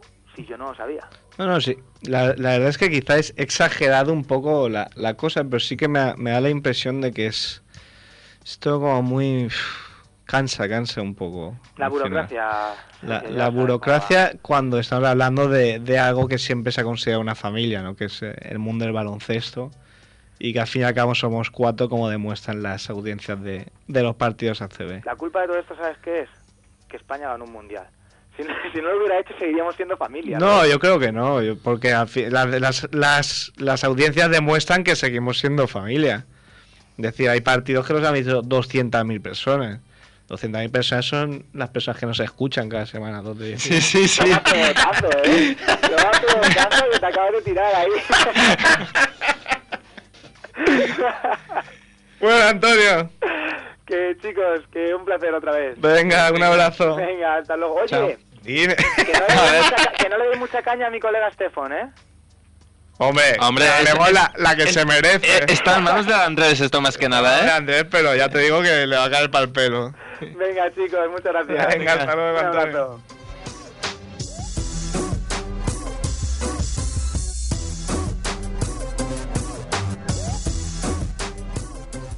Antonio ahí nos ha contado un montón de cosas, ¿eh? Sí, sí, es una fuente de, de sabiduría. Antonio Gil, Sosé, sus historias de, de streetball. Pues vamos a ir con el segundo tema de otro de los MCs favoritos de, de Nacho Martín, KCO. De hecho, es eh, uno de los MCs favoritos de, muchísima gente. Y hemos escogido un tema en el que colabora con los sellanos Dogma Crew en 2003 de su álbum Block Massacre, Chúpala. Ah, yeah. Dogma Crew. W. Ese Java. En Sevilla se titula Chúpala. Y si esta mierda no te gusta, chúpala. Si por nosotros no apuesta, chúpala. Si tu gentuza va de lista, chúpala. W Dogma Crew en tu yugular. Y si esta mierda no te gusta, chúpala. Si por nosotros no apuesta, chúpala. Si tu gentuza va de lista, chúpala. W Y si esta mierda no te gusta, chúpala. Si por nosotros tú no apuesta, chúpala. Si tu gentuza va de lista, chúpala. Ajá. W Dogma Crew en tu yugular. Así que chúpala. Puedo cabalgar sobre esdrújulas Sin horizonte alguno pero con brújula un manto de estrellas por cúpula La oscuridad me motiva como a Ford Coppola. Drácula nos fábula está aquí en tu yugular Para sin escrúpulos No existen obstáculos. Dogma Crew sube en apogeo Se folla tu espectáculo. Minúsculo el oráculo con sus tentáculos. Tiene el control máximo y maneja desde su habitáculo. Adictos a crear escándalo Pablo montanos en su coche y esta noche ganaremos el título de vándalo. Dámpara nos guía mediante estímulos. Su cara guarra cámbiala porque ya nos persiguen miles de discípulos. Bueno tu artículo, rap por fascículos ridículos. De Sevilla a Zaragoza muchas millas pero existen vínculos Son sonidos como de circo que te follan en círculo. Disfrútalo. Legendario coge ya el micrófono y Y se acomodan en el fondo y sienten vértigo al primer compás. Las chicas son muy guapas y no se lo hacen mal. Estoy cargado como en Magnum Force. Maldita habilidad, maldita sensibilidad y maldito ardor en el estómago. Antiestético peatón, se juntan cinco y te la forman. Que si yo con dogmas y la base sin nada que tumba Dogmas sacre, dioses en las sombras se acostumbran Pero no tu novio, siente el agobio de la oscuridad. No existe el tope, dame un papel y te devuelvo un Y como el toque hago papiroflexia con tu calma Entonces puedes calmarte o dejarte llevar al pánico Agarrarte a un clavo, a un nabo, nadar en sabo Solo es pa' que se sepa o se empape de aquí en Nepal de crema Abecedario de guardar rencor, abusado es mi lema Hijos de puta del planeta Tierra en general Welcome to the masacre verbal, Y si epidemia esta mierda no te gusta, chúpala. Si por nosotros tú no apuestas, chúpala. Si tu gentuza va de lista, chúpala. W Dogma Crew en tu yugular. Y si esta mierda no te gusta, Si por nosotros tú no apuestas, chúpala. Si tu gentuza va de lista, chúpala. Pasen y vean al forzudo, semidesnudo. Yo pillo el micro como un arma, tú busca un escudo. Soy trapecista del verso en la cuerda floja. Sin red y sin arnés me ves y hasta la pata coja. Enfoca al más grande rapper de tu época. Te toca y te disloca, lo mismo da tu ropa. Mi rap es psicológico y espiritual. Muchos sacudís a mi ritual de forma habitual y es normal. Que mi contorsionismo verbal haga tu rap comercial desaparecer como Houdini. Vuelve, vuelve el carismático grupo Dogma y vuelve KCO para definir. Porque llamáis hip hop a cualquier saltimbanqui aspirante a yankee. Al ritmo raro que blasfema contra el funky. Puedes engañar a colegialas, ver a nuestros fans. No les vayas con tus letras malas. Serás el hombre bala en nuestra carpa. Mi rap es a la carta. A mí tus musas me tocan el arpa. Habrá que diferenciar tu truño de la buena mierda que a este grupo de colegas unió. Estás aquí por enchufe, con tu MLF. Javier escupe en tu tupe, ya ocupé tu subwoofer. Para no odiaros parodiamos, pero al hip hop le duele el corazón cuando sonáis por la radio y estamos contemplando vuestro circo, estos cinco y muchos más chavales que de lunes a domingo se lo ocurra. Si no podéis respetar eso, os bajaremos de la burra del dinero y su peso. Emilio Aragón y toda su familia son unos payasos. Va, con esto termino. W está en camino. Dogma Crew es lo que vino. No hay una puta duda. Chúpala, tu madre es la mujer No me barbuda. hace falta arrodillarme, estás en peligro por señalarme Debí recordarte habilidad, tenemos en destrozarte Soy incapaz de soportar tu feo y lamentable espectáculo Tu rap de jardín vergonzoso, aquí nace algo práctico. Que luzca mi virtud, se necesita una tentación. De galán yo tengo poco, soy un borde, toma mi dirección. Te sorprende toda la métrica estructura de esta canción. Masturba un viejo tetrapléjico, verás tu futuro será mejor. Y esto no es un tango, tampoco es un zumo de mango. Tampoco es la Biblia, pero es un sueño donde aparezco en Siria. Ese blog masacre desde el fango, explosión en Libia. Fusión Valle del Ebro y del Guadalquivir donde nos designa. Tengo ganas de empezar a machacar en esta guerra otra vez. Todo lo que intentéis será fallido, me escurro como un pez. Para competir con nosotros no hace falta pedir la vez Autolesión, hijos de putas, un disparo entre 100 y 100 Maricón, pégate un tiro y folla con tu propio hermano. Ojalá se muera tu hijo, espera o rapea hasta con el nabo. Me desesperas, lo veo claro. Odio la primavera, sabes tu rap es de tercera y yo en tu puta cara lo clavo. Morena, quieres candela, el hijo pródigo ahora suena Y más que un profeta sabe y desvela que tengo veneno en las venas. Yo soy un problema y lo último que nos queda Es que monjas se coman el coño envueltas en trajes de seda. Dogma te presiona, tu pariente es el pinche hormonas. Idiotas abre la veda y el zona quiere follarte, nena. Ojalá pudiera verte, tocarte, poder amarte Y en el culo una bomba meterte. Mi estilo es un ser inerte Necesito castrarte, tu tumor a mí me divierte Tu familia arde con arte, nadie podrá a ti encontrarte. Odio tener que olerte, celebraré el día de tu muerte. Lo mío es un caso aparte, solo deseo joderte. Y si esta mierda no te gusta,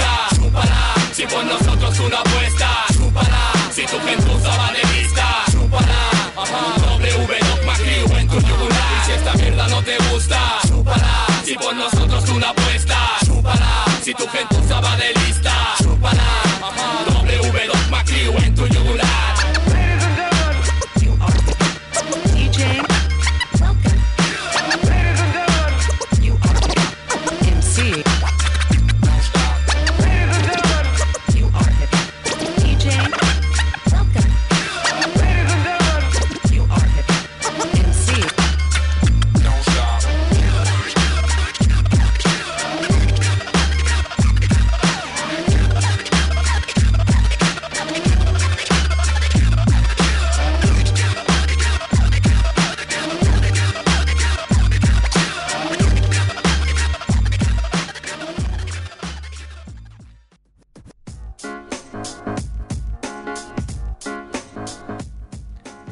Esos eran Dogma Crew con KCO, otro de los MCs favoritos de Nacho Martín. Y ahora vamos a ir con uno de nuestros MCs favoritos también, ¿eh? de, de la capital. Vamos a ir con Andrés en la hora de las tortas.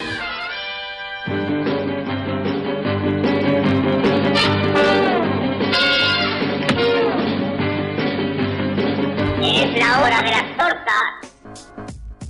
Andrew, Hello, carpetas, ¿cómo estáis? estás ahí en Gotham City. Estoy en Gotham City, sí, sí. Bueno, no, ¿cómo estáis? Bueno, yo ya sé que tú estás bien, Sergio, pero... No, ¿A qué, a qué te, a qué te refieres? No sé, porque hemos hablado últimamente y sé que estás bien, pero el Kevin me tiene preocupado, ¿eh? Te tengo preocupado porque... Sí, porque hace un par de meses que no te veo y por aquí dicen que te pareces a Scalabrine, ¿no? Y bueno, para quien no lo sepa, Scalabrine es un jugador entradito en Cárdenas, en pero- Carnes, ¿no? Que juega en los Celtics. ya- No, yo, yo- yo todavía, todavía me cuido, Andrés. Estoy- no te de, de hecho, no sé si lo ha hecho aposta, ¿no? O sea, cuando es cuando Ronaldinho lo criticaron porque decían que está gordo y a ¿Te va cada vez enseñando poco se quitó la camiseta, pues eh, va- eh, que han hecho lo mismo, ¿eh? Se ha quitado la camiseta. Sí, todavía lleva la Hombre, camiseta. claro, si no te quita- mientes, que te- Sergio. te- imagínate, te quita la camiseta y las- la gente pasa por aquí, se asoma y dice, bueno, Al igual. esto que es la, la de sauna, sauna Kevin. Bueno, Bueno, no, te queremos quitar protagonismo de tu sección, que ya hemos anunciado, ¿eh? Ya, ya lo sé. Bueno, centrémonos. ha dicho Antonio Gil, ha dicho Antonio Gil que no te pases mucho, ¿eh? Con... Con Starbury, a mí me cae bien, ¿eh? Yo voy a intentar ser salomónico y voy a intentar ser objetivo. Pero... Ecuánime. Ecuánime, pero bueno, pues bueno, centrémonos, ¿no? Hoy vengo a hablaros del base estrella de los New York Knicks, Stephen Marbury, o Starbury, ¿no? Como deseáis. Y bueno, es actualidad porque recientemente la ha liado mucho, pero mucho. Te ha dado, te ha dado la sección hecha, ¿eh? Sí, me la, me la ha dado, me la ha regalado en bandeja del rollo. Mira, ¿quieres, ¿quieres pegar tortas a alguien? Pégamelas a mí y a mi entrenador, que somos muy listos. Esos lunes que dices, hostia, no sé de qué hablar, esta vez no, Oye, sí, sí, ya, no se ha producido tal hecho. ya lo tenía desde la semana pasada pensado del rollo, uy, qué fácil va a ser. Ya me estaba frotando las manos, ¿no? Pues bueno, a ver, el hecho es que Stephen Xavier Marbury, se llama Xavier, eh, no sé si tendrá algún pasado catalán, ¿no? Como, como Kevin Custa Como yo. Ch- Ch- Xavier McDaniel también, ¿eh? Se llama Xavier. Pues ya ves. Pues este es Stephen Xavier Marbury, pues nació y creció en Nueva York, donde se convirtió en una leyenda de los playgrounds. No así como, bueno, también como su primo Ste- Stefan Telfer, Sebastián Telfer, perdón. Telfer. Sebastián Que- Telfair yo creo que era más estrella de los playgrounds. Era, era aún más estrella de los playgrounds, pero bueno, Kevin lo ama, ¿no? Aún está llorando el traspaso, ¿no? Que, que lo, que lo Lo, lo los echo Celtics tanto de menos. Andrés, no. Lloro por las noches. Sí, no, estás eh, extrañando a Telfer. Bueno, el caso es que Marbury sí que consiguió convertirse en una estrella de la de la liga, bueno, al menos en cuanto a sueldo se refiere, ¿no? No como el tiempo de su primo que creó muchas expectativas, ¿no? Ahí en el playground y luego pues se ha quedado con sus ocho puntos por partido y sale en prensa solo para enseñar sus pistolitas, ¿no? Claro. Pero bueno, volvamos a Marbury, ¿vale? Volvamos a Marbury que, que bueno, antes de, digamos, de, de darle un poco de palos, ¿no? Pues antes de que cuente sus últimas peripecias, pues que lo hacen quedar como un canalla, por otro lado, pues quiero mencionar que ha hecho alguna cosa buena. Bueno, aparte que, yo que sé, en 1996 fue seleccionado en el draft y antes, yo que sé, ya fue incluido en el mejor quinteto del país americano junto a Garnett o Rahim. O sea, no estamos hablando de un tío que es un tuercebotas, ¿eh? Sí, no, digamos Porque- que de- desde muy joven siempre ha sido mediático. Ha, sido de estos jugadores que siempre ha estado desde los 16 años en saliendo en prensa y, Sí, y porque, anunciado claro, como uno de, de los grandes. Sí, porque él en el, 90 y- en el draft del 96 él, él creo que tiene 19 años. Es uno de estos críos a lo Garnett que, que bueno, que salta al estrellato. Y bueno, su- primera campaña en la universidad ya hizo hacía 18,9 puntos, 4,5 asistencias. Y bueno, más o menos ah, siempre ha hecho buenas estadísticas. Con eso tam- tampoco estamos hablando de alguien que sea realmente malo, ¿no? Para, lo único que porque, bueno, he leído como que es un cáncer, ¿no? Y yo, bueno, igual, pero no es, no es un mal jugador. No, o sea, no, ya no. quiero dejar eso claro. No, no, no es un problema de skills, sino de, de cabeza. De cabecita, de que a veces las cabezas están muy malas, como muchos otros jugadores de, de los que hemos hablado. Bueno, pues a, a primera vista, pues Marbury parece un chico malo, ¿no? Que tiene ahí su cara de matón, ¿no? Cuando está en la cancha, o cara de asesino, porque es un, es un jugador muy competitivo, ¿no? Su cuerpo lleno de tatuajes, todo mazado. Bueno, que, que no, no, no se te ocurraría vacilarle, ¿no? Si, si te lo cruzarás por la calle. Pero luego tampoco se meten tantos líos. De hecho, he leído aquí que ha salido dos veces en la revista Sporting News en la clasificación de Good Guys in Sports. Tiene una clasificación de gente buena para los deportes, buenos chicos en el deporte. Y Bueno, se refiere a, a actos, bueno, lo que allí se lleva así, tanto, actos- ¿no? De, sí, sí, sí. Me, me refiero a de que, por ejemplo, beneficencia. sí, de beneficencia, o que por ejemplo él sacó esa línea de zapatillas, que así como otras estrellas de la NBA, que sus zapatillas valen 200 dólares, pues comprarlas de Starbury solo cuestan 14,98, ¿sabes? Dólares. Ahí está la, la matización, ¿eh? Porque yo tenía que apuntar los 15. Pero Bueno, me, sí. me gusta la matización del 14,98. 14,98 centavos, ¿no? Pues no, pues el tío ha hecho cosas buenas, o sea, no está tan loco, se preocupa un poco también por los suyos, porque él también, digamos, que fue uno de esos críos que no tenía dinero para comprarse las zapatillas caras y, pues le gustó hacer esta, pues no sé, esta iniciativa, que aunque Hmm. Kem diga que las zapatillas son una patata, pues claro, por 14,98, ¿qué más quieres? Pero bueno, Antonio, con el que hemos hablado antes, él las tiene y a mí me ha dicho que van, que no van mal. Pero Antonio- tampoco a- son un Antonio- guante, pero que A lo mejor. Kemp es un poco exigente, Claro, ¿no? Con sus- Antonio es el genio del streetball, pero tenemos que creer a Kem, ¿no? Claro, claro. No, no, no, no, claro. Que es el genio de, de las Lo zapatillas. que pasa es que hay, hay que poner en su contexto.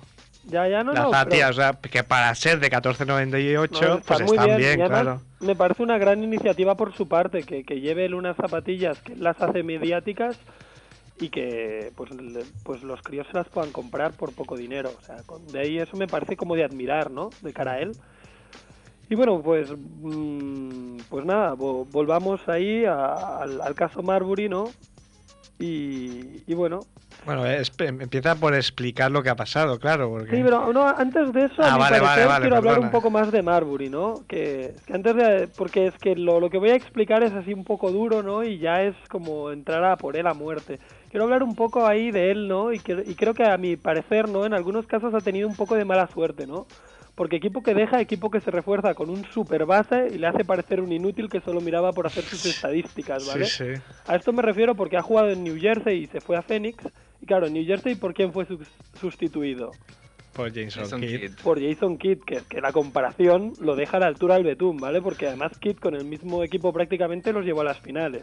Dos veces consecutivas. Dos veces. Con, con eso queda todo dicho, ¿no? Sí. Y luego, claro, dijo, Claro, puedes bueno, decir, puede ser casualidad, pero no. Vale, ¿por qué no? Porque luego se fue a Fénix, pero es que también es mala suerte, porque ¿quién fue, quién lo sustituyó allá? Pues Steve nada, Nash. nadie más que Steve Nash. Me gusta este estilo, ¿eh? De que tú preguntes si no te has contestado. Sí, sí, porque así. así me siento Steve profesor. Nash.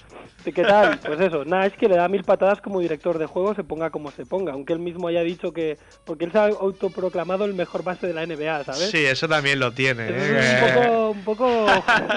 Yo mimé conmigo. Claro, entonces, claro, no, pues sí, no es el mejor base de la NBA, porque al menos estos dos ya pues han demostrado que son mejores que él, porque también Nash llevó a su equipo a las finales, ¿no? Quiero decir, o sea, no sé. No, no, no. No, Nash no. de conferencia. De- bueno, de conferencia, pero bueno, llegó más lejos que... Pero revolucionó Phoenix. Sí, o sea, o sea, consiguió que, un equipo prácticamente igual jugara mucho mejor que con él. Ujú. Entonces, bueno, el caso es que pues que Marbury llegó a los Knicks a mediados de la temporada 2003-2004 procedente de Phoenix y en principio se le recibió como el hijo pródigo porque Sí, nació sí, en como- Nueva York, criado en Nueva York. Pero el caso es que los malos resultados del equipo, ¿no? Y su rendimiento a la baja, pues parece que ya no tienen a todo el mundo tan contento como antaño, ¿no? El crédito de los Knicks se, se acaba, ¿eh? Creo yo. Hombre, yo creo que. Yo creo que no sé cómo tienen tanta paciencia. Yo sí, creo sí, que se, acabó, se ¿eh? agotó hace mucho, ¿eh?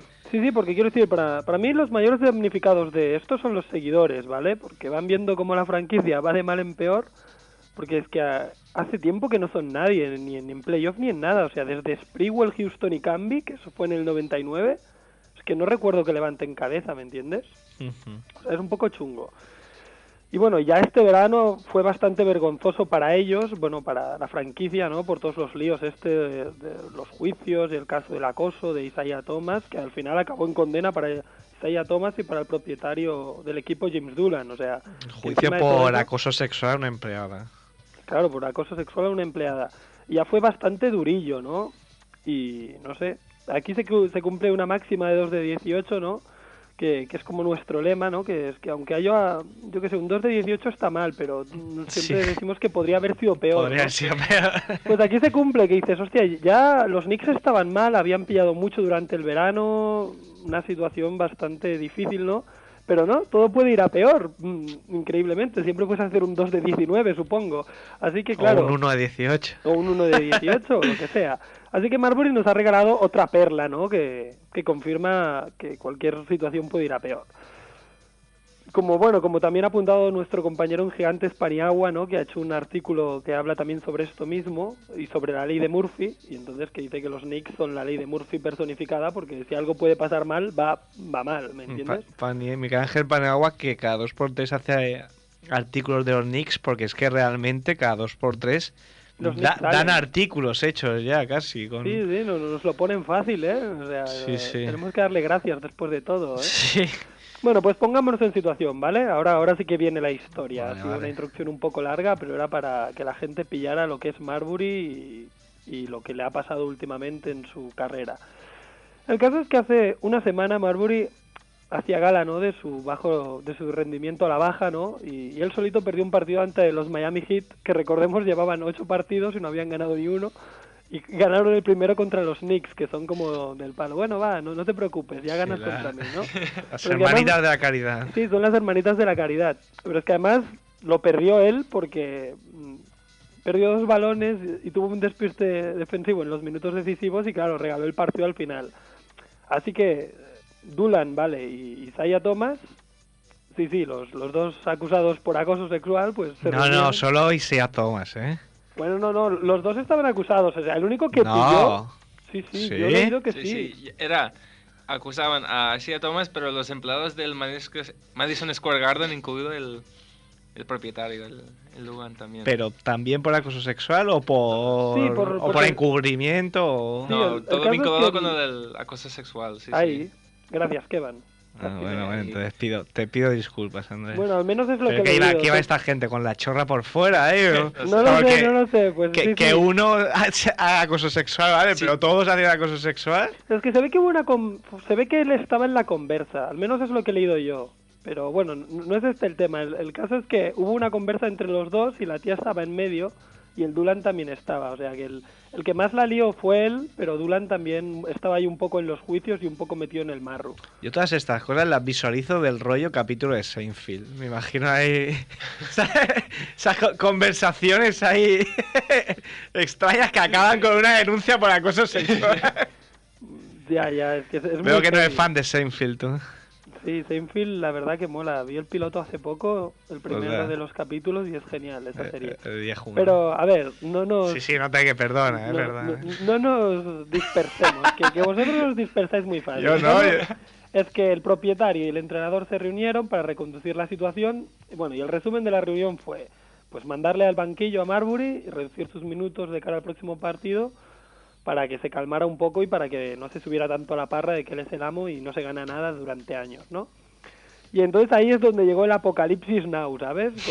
Con, los jinetes ahí del apocalipsis y todos ahí cabalgando al lado del charter de lujo de los Knicks, porque fue justo durante el vuelo, ¿vale? Hacia hacia Phoenix, donde donde a Isaiah Tumas se le, se le ocurrió se le ocurrió decirle a Maruri, oye, ven, ven, que te voy a decir una cosa, ¿no? Y le dijo, bueno, te voy a quitar los galones y tal. Los rumores dicen que llegaron hasta las manos, o sea, eso no, no es seguro, ¿no? Pero lo que sí que es seguro es que discutieron acaloradamente, ¿vale? Y Marbury volvió a su asiento gritando, Isaías debe ponerme de titular, sé muchas cosas sobre él, cree que me dará primero, pero lo haré yo, no tenéis idea de lo que sé. Qué gran profesional. Es que es la Gran pro- hostia, gran profesional y mejor persona. Y mejor persona, gran profesional, mejor persona y cagándose en todo, ¿vale? Y bueno, con esto, con estas palabras, evidentemente se refería al caso de acoso sexual del que Tomás fue declarado culpable y en cuyo juicio Marbury, que también estuvo metido en el marro, declaró haber mantenido relaciones sexuales con otra empleada de los Knicks, no con la misma, con otra. Pero eh, claro, declaró esto porque estaba bajo juramento y el tío estaba casado y con hijos y dijo, vale, sí, tengo relaciones extramatrimoniales, no pasa nada. Pero bueno, total, que solo aterrizar del avión, Marbury volvió, se volvió a Nueva York con un cabreo pero monumental, ¿no?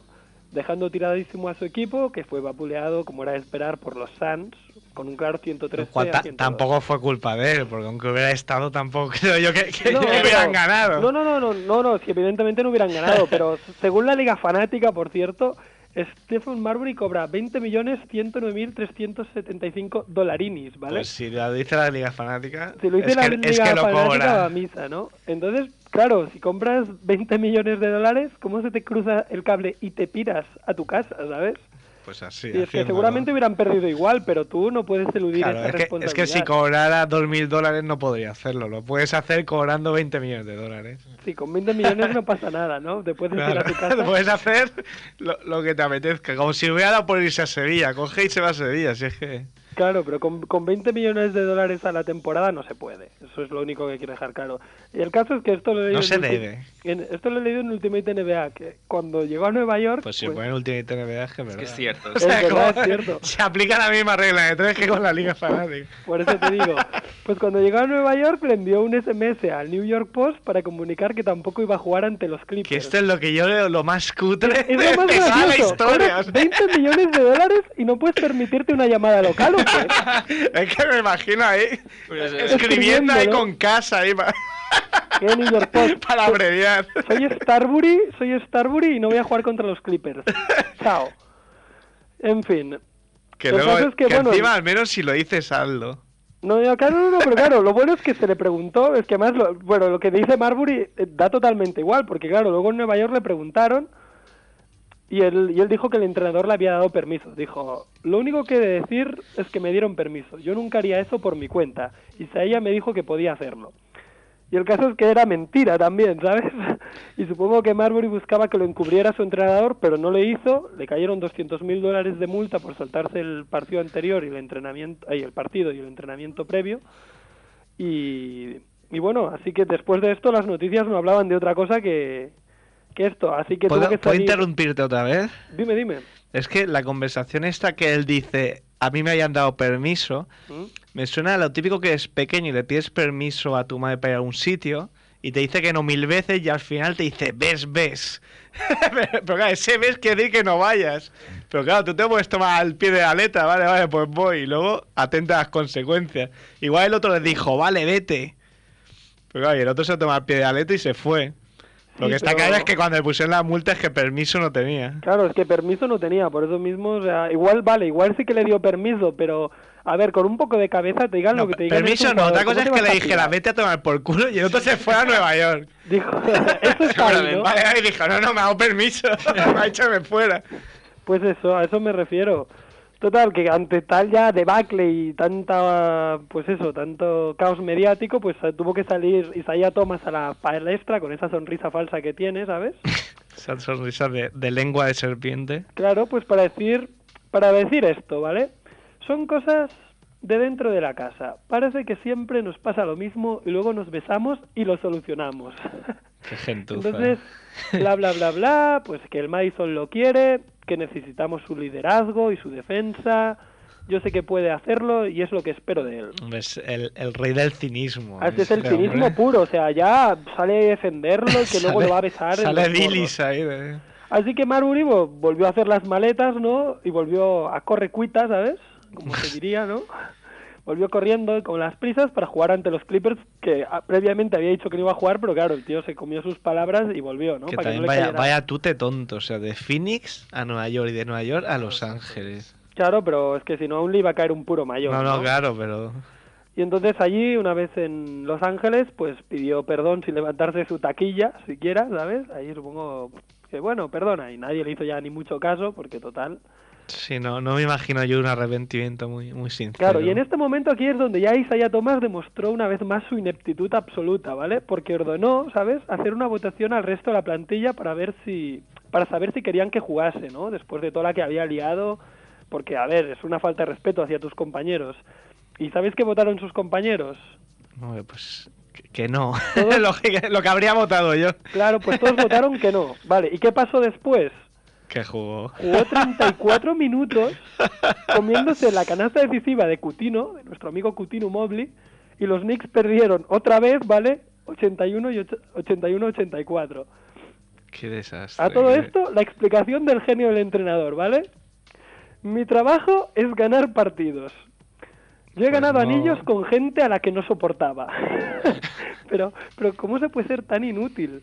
¿Sabes? O sea, Eso de la votación y que luego jugar no lo sabía. Esto es muy de, de hizo una ¿eh? votación, o sea, es que hizo, pues para eso no hagas la votación, o sea, si haces la votación luego respétala. Claro. Pues vale, o sea, haces la votación, le- ves que a todo tu equipo le parece mal que juegue, les haces jugar diciendo yo soy el entrenador, pierdes el partido, o sea, peor imposible. Hombre, a mí, yo. a mí lo, a- la única explicación que puede haber es que desde arriba le dijeran, este tío que juegue, porque lo tenemos que traspasar, aunque sea por, por yo qué sé, por, Por un millón. por ¿no? lo que nos den, bueno, no porque tiene que cuadrar sueldo, pero aunque sea por...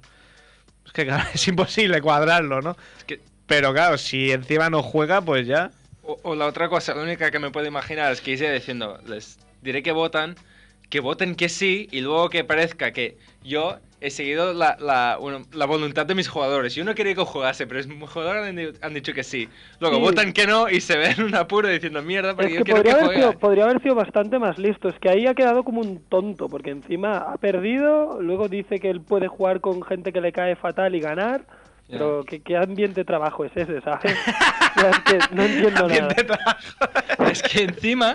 O sea, a ver, ¿cómo vas a odiar a tu jugador estrella? ¿Cómo lo vas a odiar? Y lo haces jugar sabiendo que, jolín, No, o sea, no... Jugador estrella relativamente. Y es que Pero, además... bueno, no, a ver, es el que más cobra de los Knicks. O sea, no es que se- no, no digo que sea una estrella, Sí, pero, pero es el jugador estrella de los En Knicks. pocas ¿no? franquicias el, el que más cobra es la estrella, ¿eh? Y además, la frase de Marbury es que me la creo. Es que en el, en el principio diciendo, yo sé cosas sobre Isaiah que le pueden... No, claro, que pueden claro. antes. Sí, yo me ¿no? creo que él sepa cosas de Isaiah Es que, que, le es pueden que igual ha hacer. jugado, ta- tam- también esta es otra, es que igual ha jugado por eso, porque le ha dicho Marbury, vale, vale, muy bonita tu votación, como no juegue, Te, te Te tengo vas a aquí cagar. gra- grabado en el móvil. tengo aquí luego con, con la... Hombre, en todos los trabajos hay alguien que dices, este tío debió pillar al jefe con la secretaria porque este inepto, ¿cómo está aquí si no? Tener un documento. Bueno, pues en fin, lo- los Knicks han jugado otro partido, además del de los Clippers, ¿vale? Que también han perdido, ¿no? Por Para seguir con la supuesto, tónica, por supuesto. Contra los Kings. Y bueno, tras dos prórrogas, y esta vez Marbury ha jugado 43 minutos, 15 puntitos, que tampoco es que esté demasiado bien. Y entonces, bueno, o sea, que su trabajo es ganar partidos, pero tampoco es que lo esté consiguiendo, ¿me entiendes? Poniendo a Marbury. Desde luego, allí tienen que echar, pero una, una No, no. Hay que ro- te tienen que romper, tienen que rodar cabezas, huellas. tienen que rodar cabezas, es lamentable. Tomas al paredón y Starbury también. Además, creo, a- a- Andrés, hola, soy Mark, un, un friki nuevo de... Nos fichaba a más revolta para sustituirte. Ah, muy bien, me Nah, parece est- perfecto. estoy Tiene aquí la voz más bonita que yo y todo. Tenemos de radio, ¿eh? Tenemos de radio. Es que sacó un 10, no como tú, cada vez que sacas. Ya, ya veremos qué saco. Estoy ahí, ¿eh? Guerreando.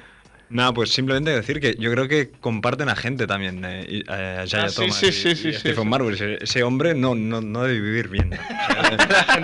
Sí, sí, sí, co- co- comparten agente. No, p- Por eso la relación entre ellos era tan estrecha y por eso se conocen tanto, porque tienen el Sí, mismo agente, sí, sí. lo Claro, y- claro, también es para volverse esquizofrénico, porque que el Thomas igual hace la, la encuesta, esto, de la votación. Los jugadores le dicen que no jueguen. El propietario igual le dice que juegue. El, manager le dice que juegue. El otro, él no lo quiere poner. No sé, pero el caso es que Marbury me parece que se lo tiene un poco merecido, ¿no? Porque entonces los equipos en los que ha estado, pues han ido un poco a la baja, ¿no? En su récord de victorias, como Minnesota, Phoenix o New Jersey, incluso New York. Y él ha hecho sus buenos números, pero los equipos no han ido bien. Y luego, por ponerte un ejemplo, Quentin Richardson y Kurt Thomas, pues los dos han convivido cinco años con él en, su, en los Knicks y los dos quisieron pegarle. O sea, que y bueno, de- y LeBron ha hecho unas declaraciones que, que ha dicho que no podría convivir con un tío así. Entonces, Sí, sí, porque salieron rumores de que igual iba a Cleveland y, y salió rápidamente en la prensa. A decir que no, que no quiere jugar. con lo, lo que le faltaba ya, que le trajeran a este, a este no, pero pieza. claro, es que, pero ¿cómo lo traspasas? 40 y- mira, le quedan 42 millones, ¿vale? Dos temporadas. Le quedan 42 No, no, millones es de dólares por cobrar. ¿A quién se lo Intraspasable.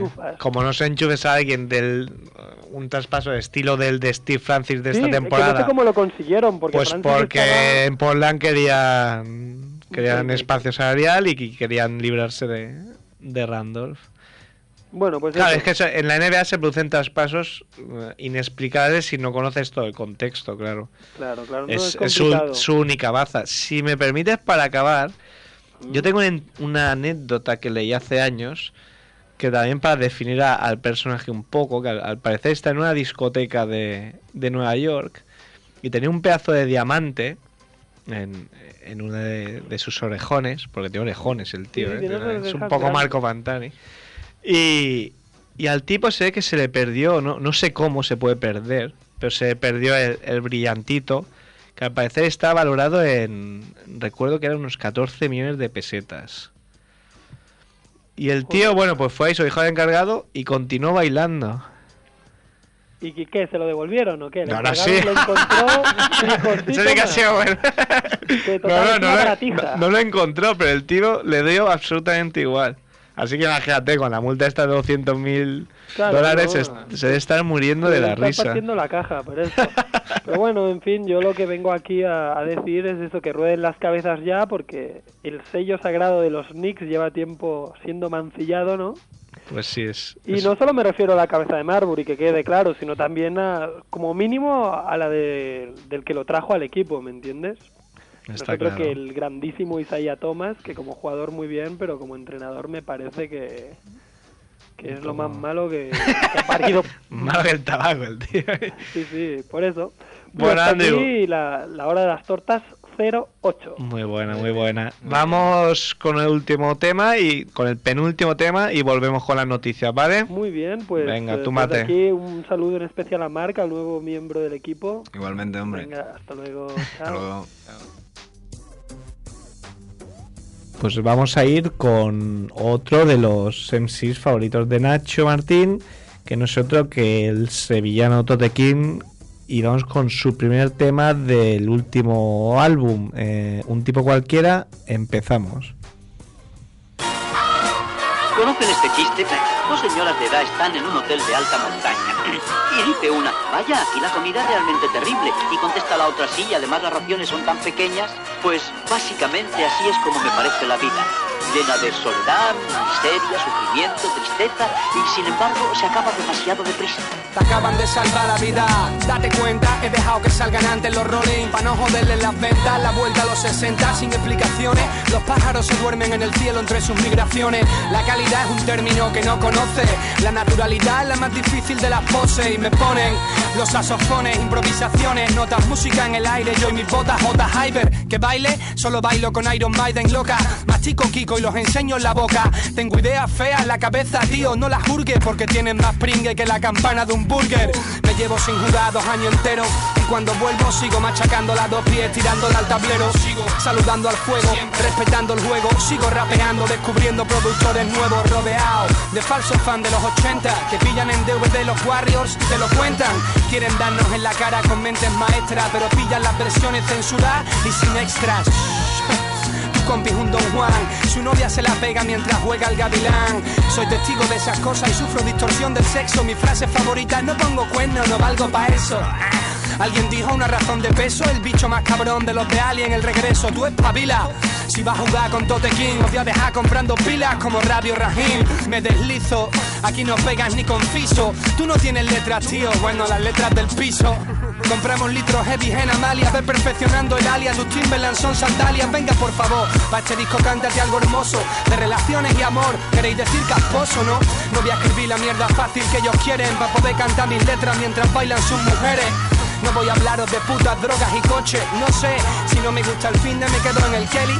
Tengo fe y sé dónde tengo los pies. Por eso, aunque saque compas, no vivo en la peli. Vivo sin tele, vivo en los discos que salgo. Valgo porque leo los mismos libros que el malo de Seven. Nadie en España me tacha de tirano. Hago muchas colabos, son 22, si quieres las contamos. Los que estamos y algún que otro copión. Pero si el rap tiene problemas, yo traigo la solución. Y es que te puede gustar o no. Puedes tener otro enfoque, pero ninguno de vosotros, hijos de puta, es más bueno que el tote.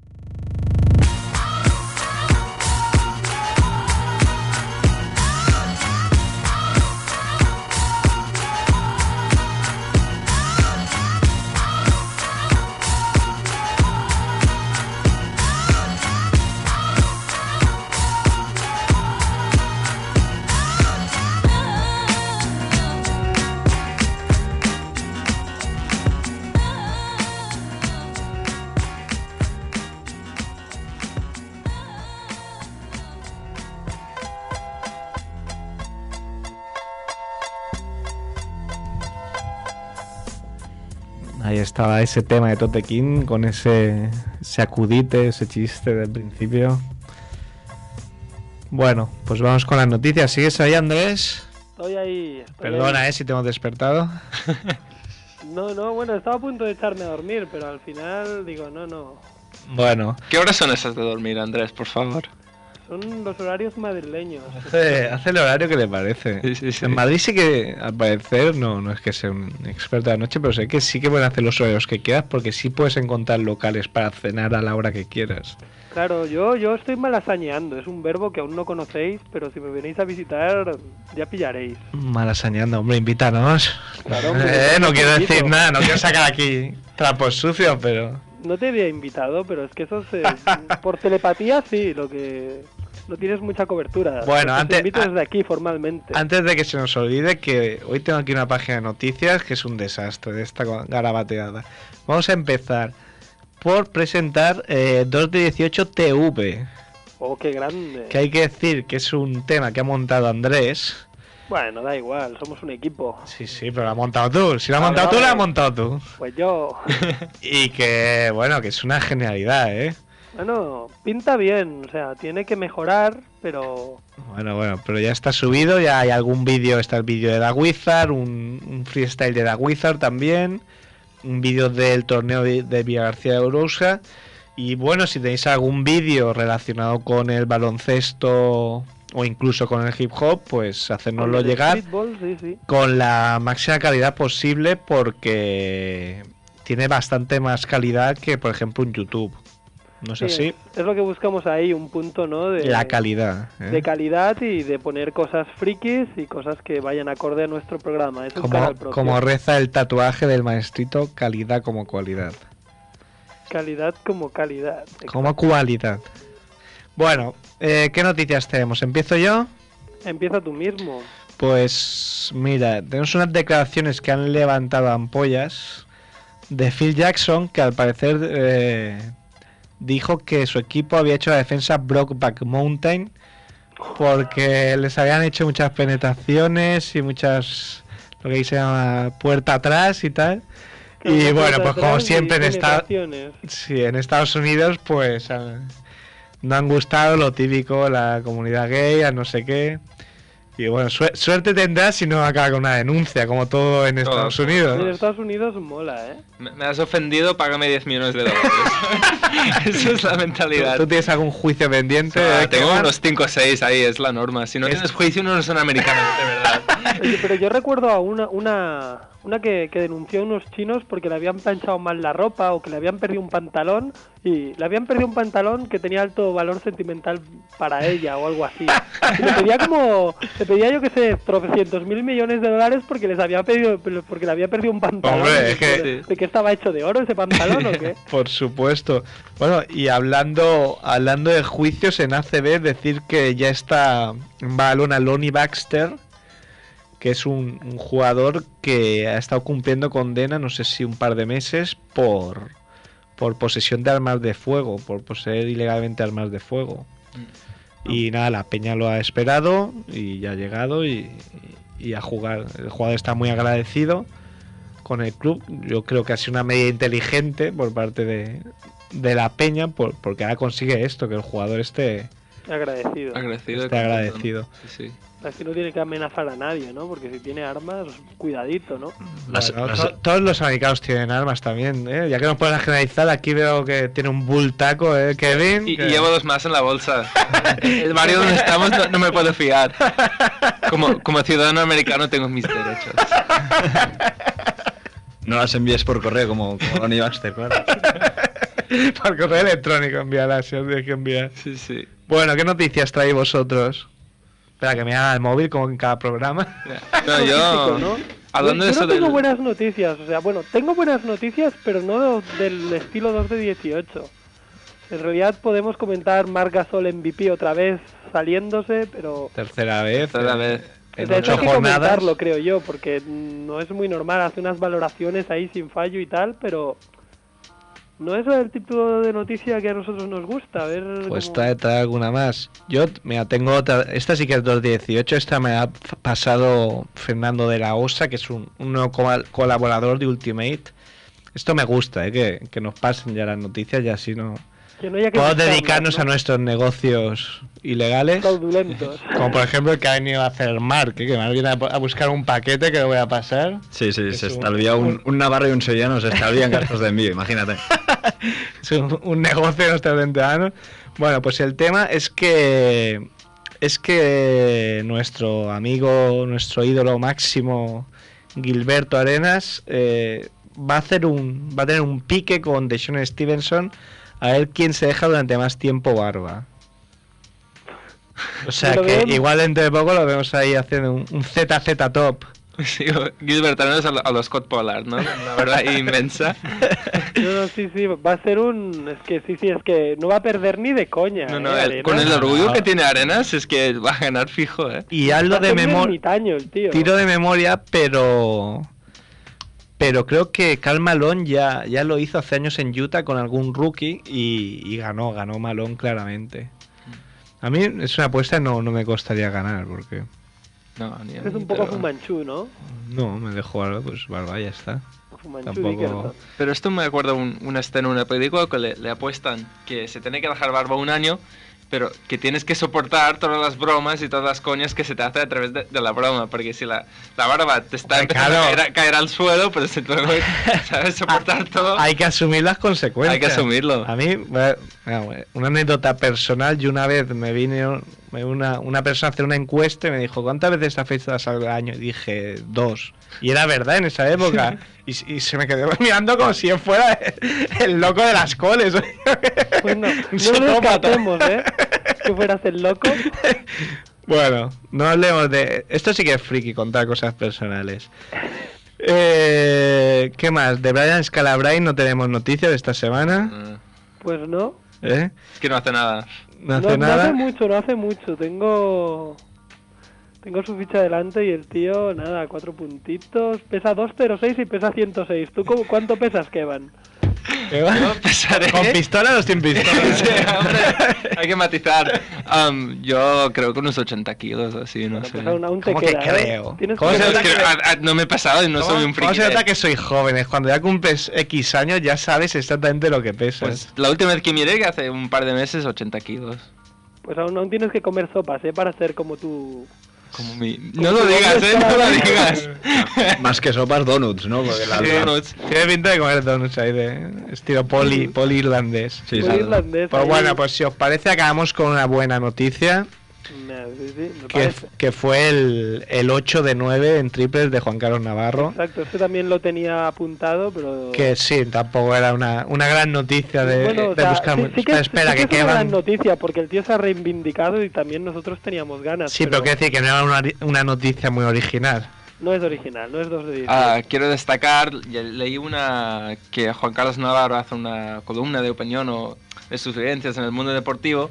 Hablando de Phil Jackson, Navarro dijo que uh, le dedicaron un día al equipo, a él en especial, a explicarle todo el día que tiene que andar con cuidado con las cosas que hace y lo que dice porque le pueden caer unos juicios de, ¿sabes? De, de cada día. Le decían, él flipaba que cada cosa que dices, cada cosa que piensas o, o hagas, alguien puede aprovecharse para, para y- llevarte y al con- juicio. Y con lo poco que cobra el con pobrecillo, ya solo le falta Sí, que le metieran ahí un puro, ¿sabes?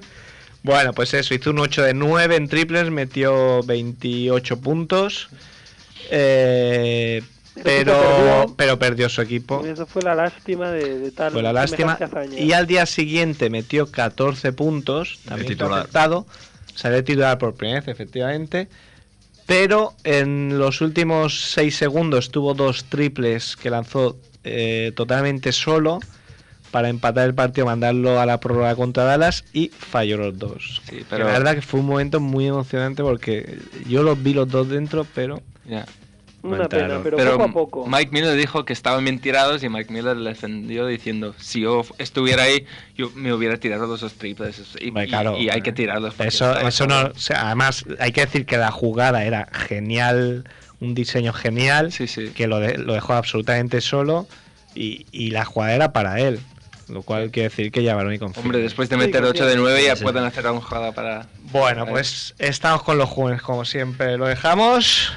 Pues sí, lo Sí. dejamos aquí desde Madrid. Un saludo a los tres Muy bien. Muy bien. y cuidaos mucho. Hasta otra. Hablamos. De... Pues aquí acaba. Acaba otro 2 de 18. Eh, otro, otro, Otro, otro. O igual es el último ya. No, no. Ya, ya sal- ya saldrá la, la última. Bueno, por si acaso nos despedimos ya para siempre, ¿o qué? No, no, no, no me hagas con eso que siempre hay esperanza. Bueno, seguro que no. Gracias a Mar por haber venido. Yo me siento aquí como Brian Scalabrine Eh, con el Big Three. Hemos hecho el friki aquí a tope. ¿eh? Ha- Habría que grabar también las conversaciones mientras suenan los temas, ¿eh? que suena aquí de, de, Los escuchamos todos, sí, sí, sí. de friki total. Total. Pues nada, espero que cumpla bien tu misión, ¿eh? de, de llevar el paquete a su destino. No hay No, lo abras, sobre todo. No ¿eh? lo abro, no. y nada, que van. Si Dios quiere, aquí estaremos Sí, sí. la semana que viene. Y nada, sed buenos, otro de 18, pero podría haber sido peor. Os dejamos con XDC y la XT. A ver, di- dilo tú, dilo tú. ¿Cómo, cómo ha dicho Nacho Martín? Mad... Ah, XTS. XDC, eso. Y la canción... Con Invandra y Paisa y el tema Mad Players. Mad Bass Music presenta Dominican Mafia Entertainment.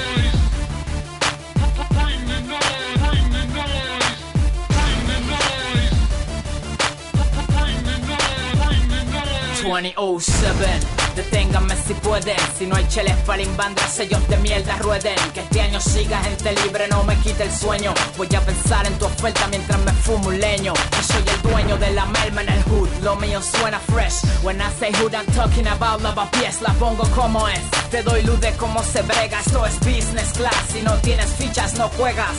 Ya sabes quién controla, sonando en tu vitrola. Son people call me Invandra, el padrino de la trola. Pa' mis enemies, tres cojones y una cola. If you wanna talk about business, tírame al Motorola.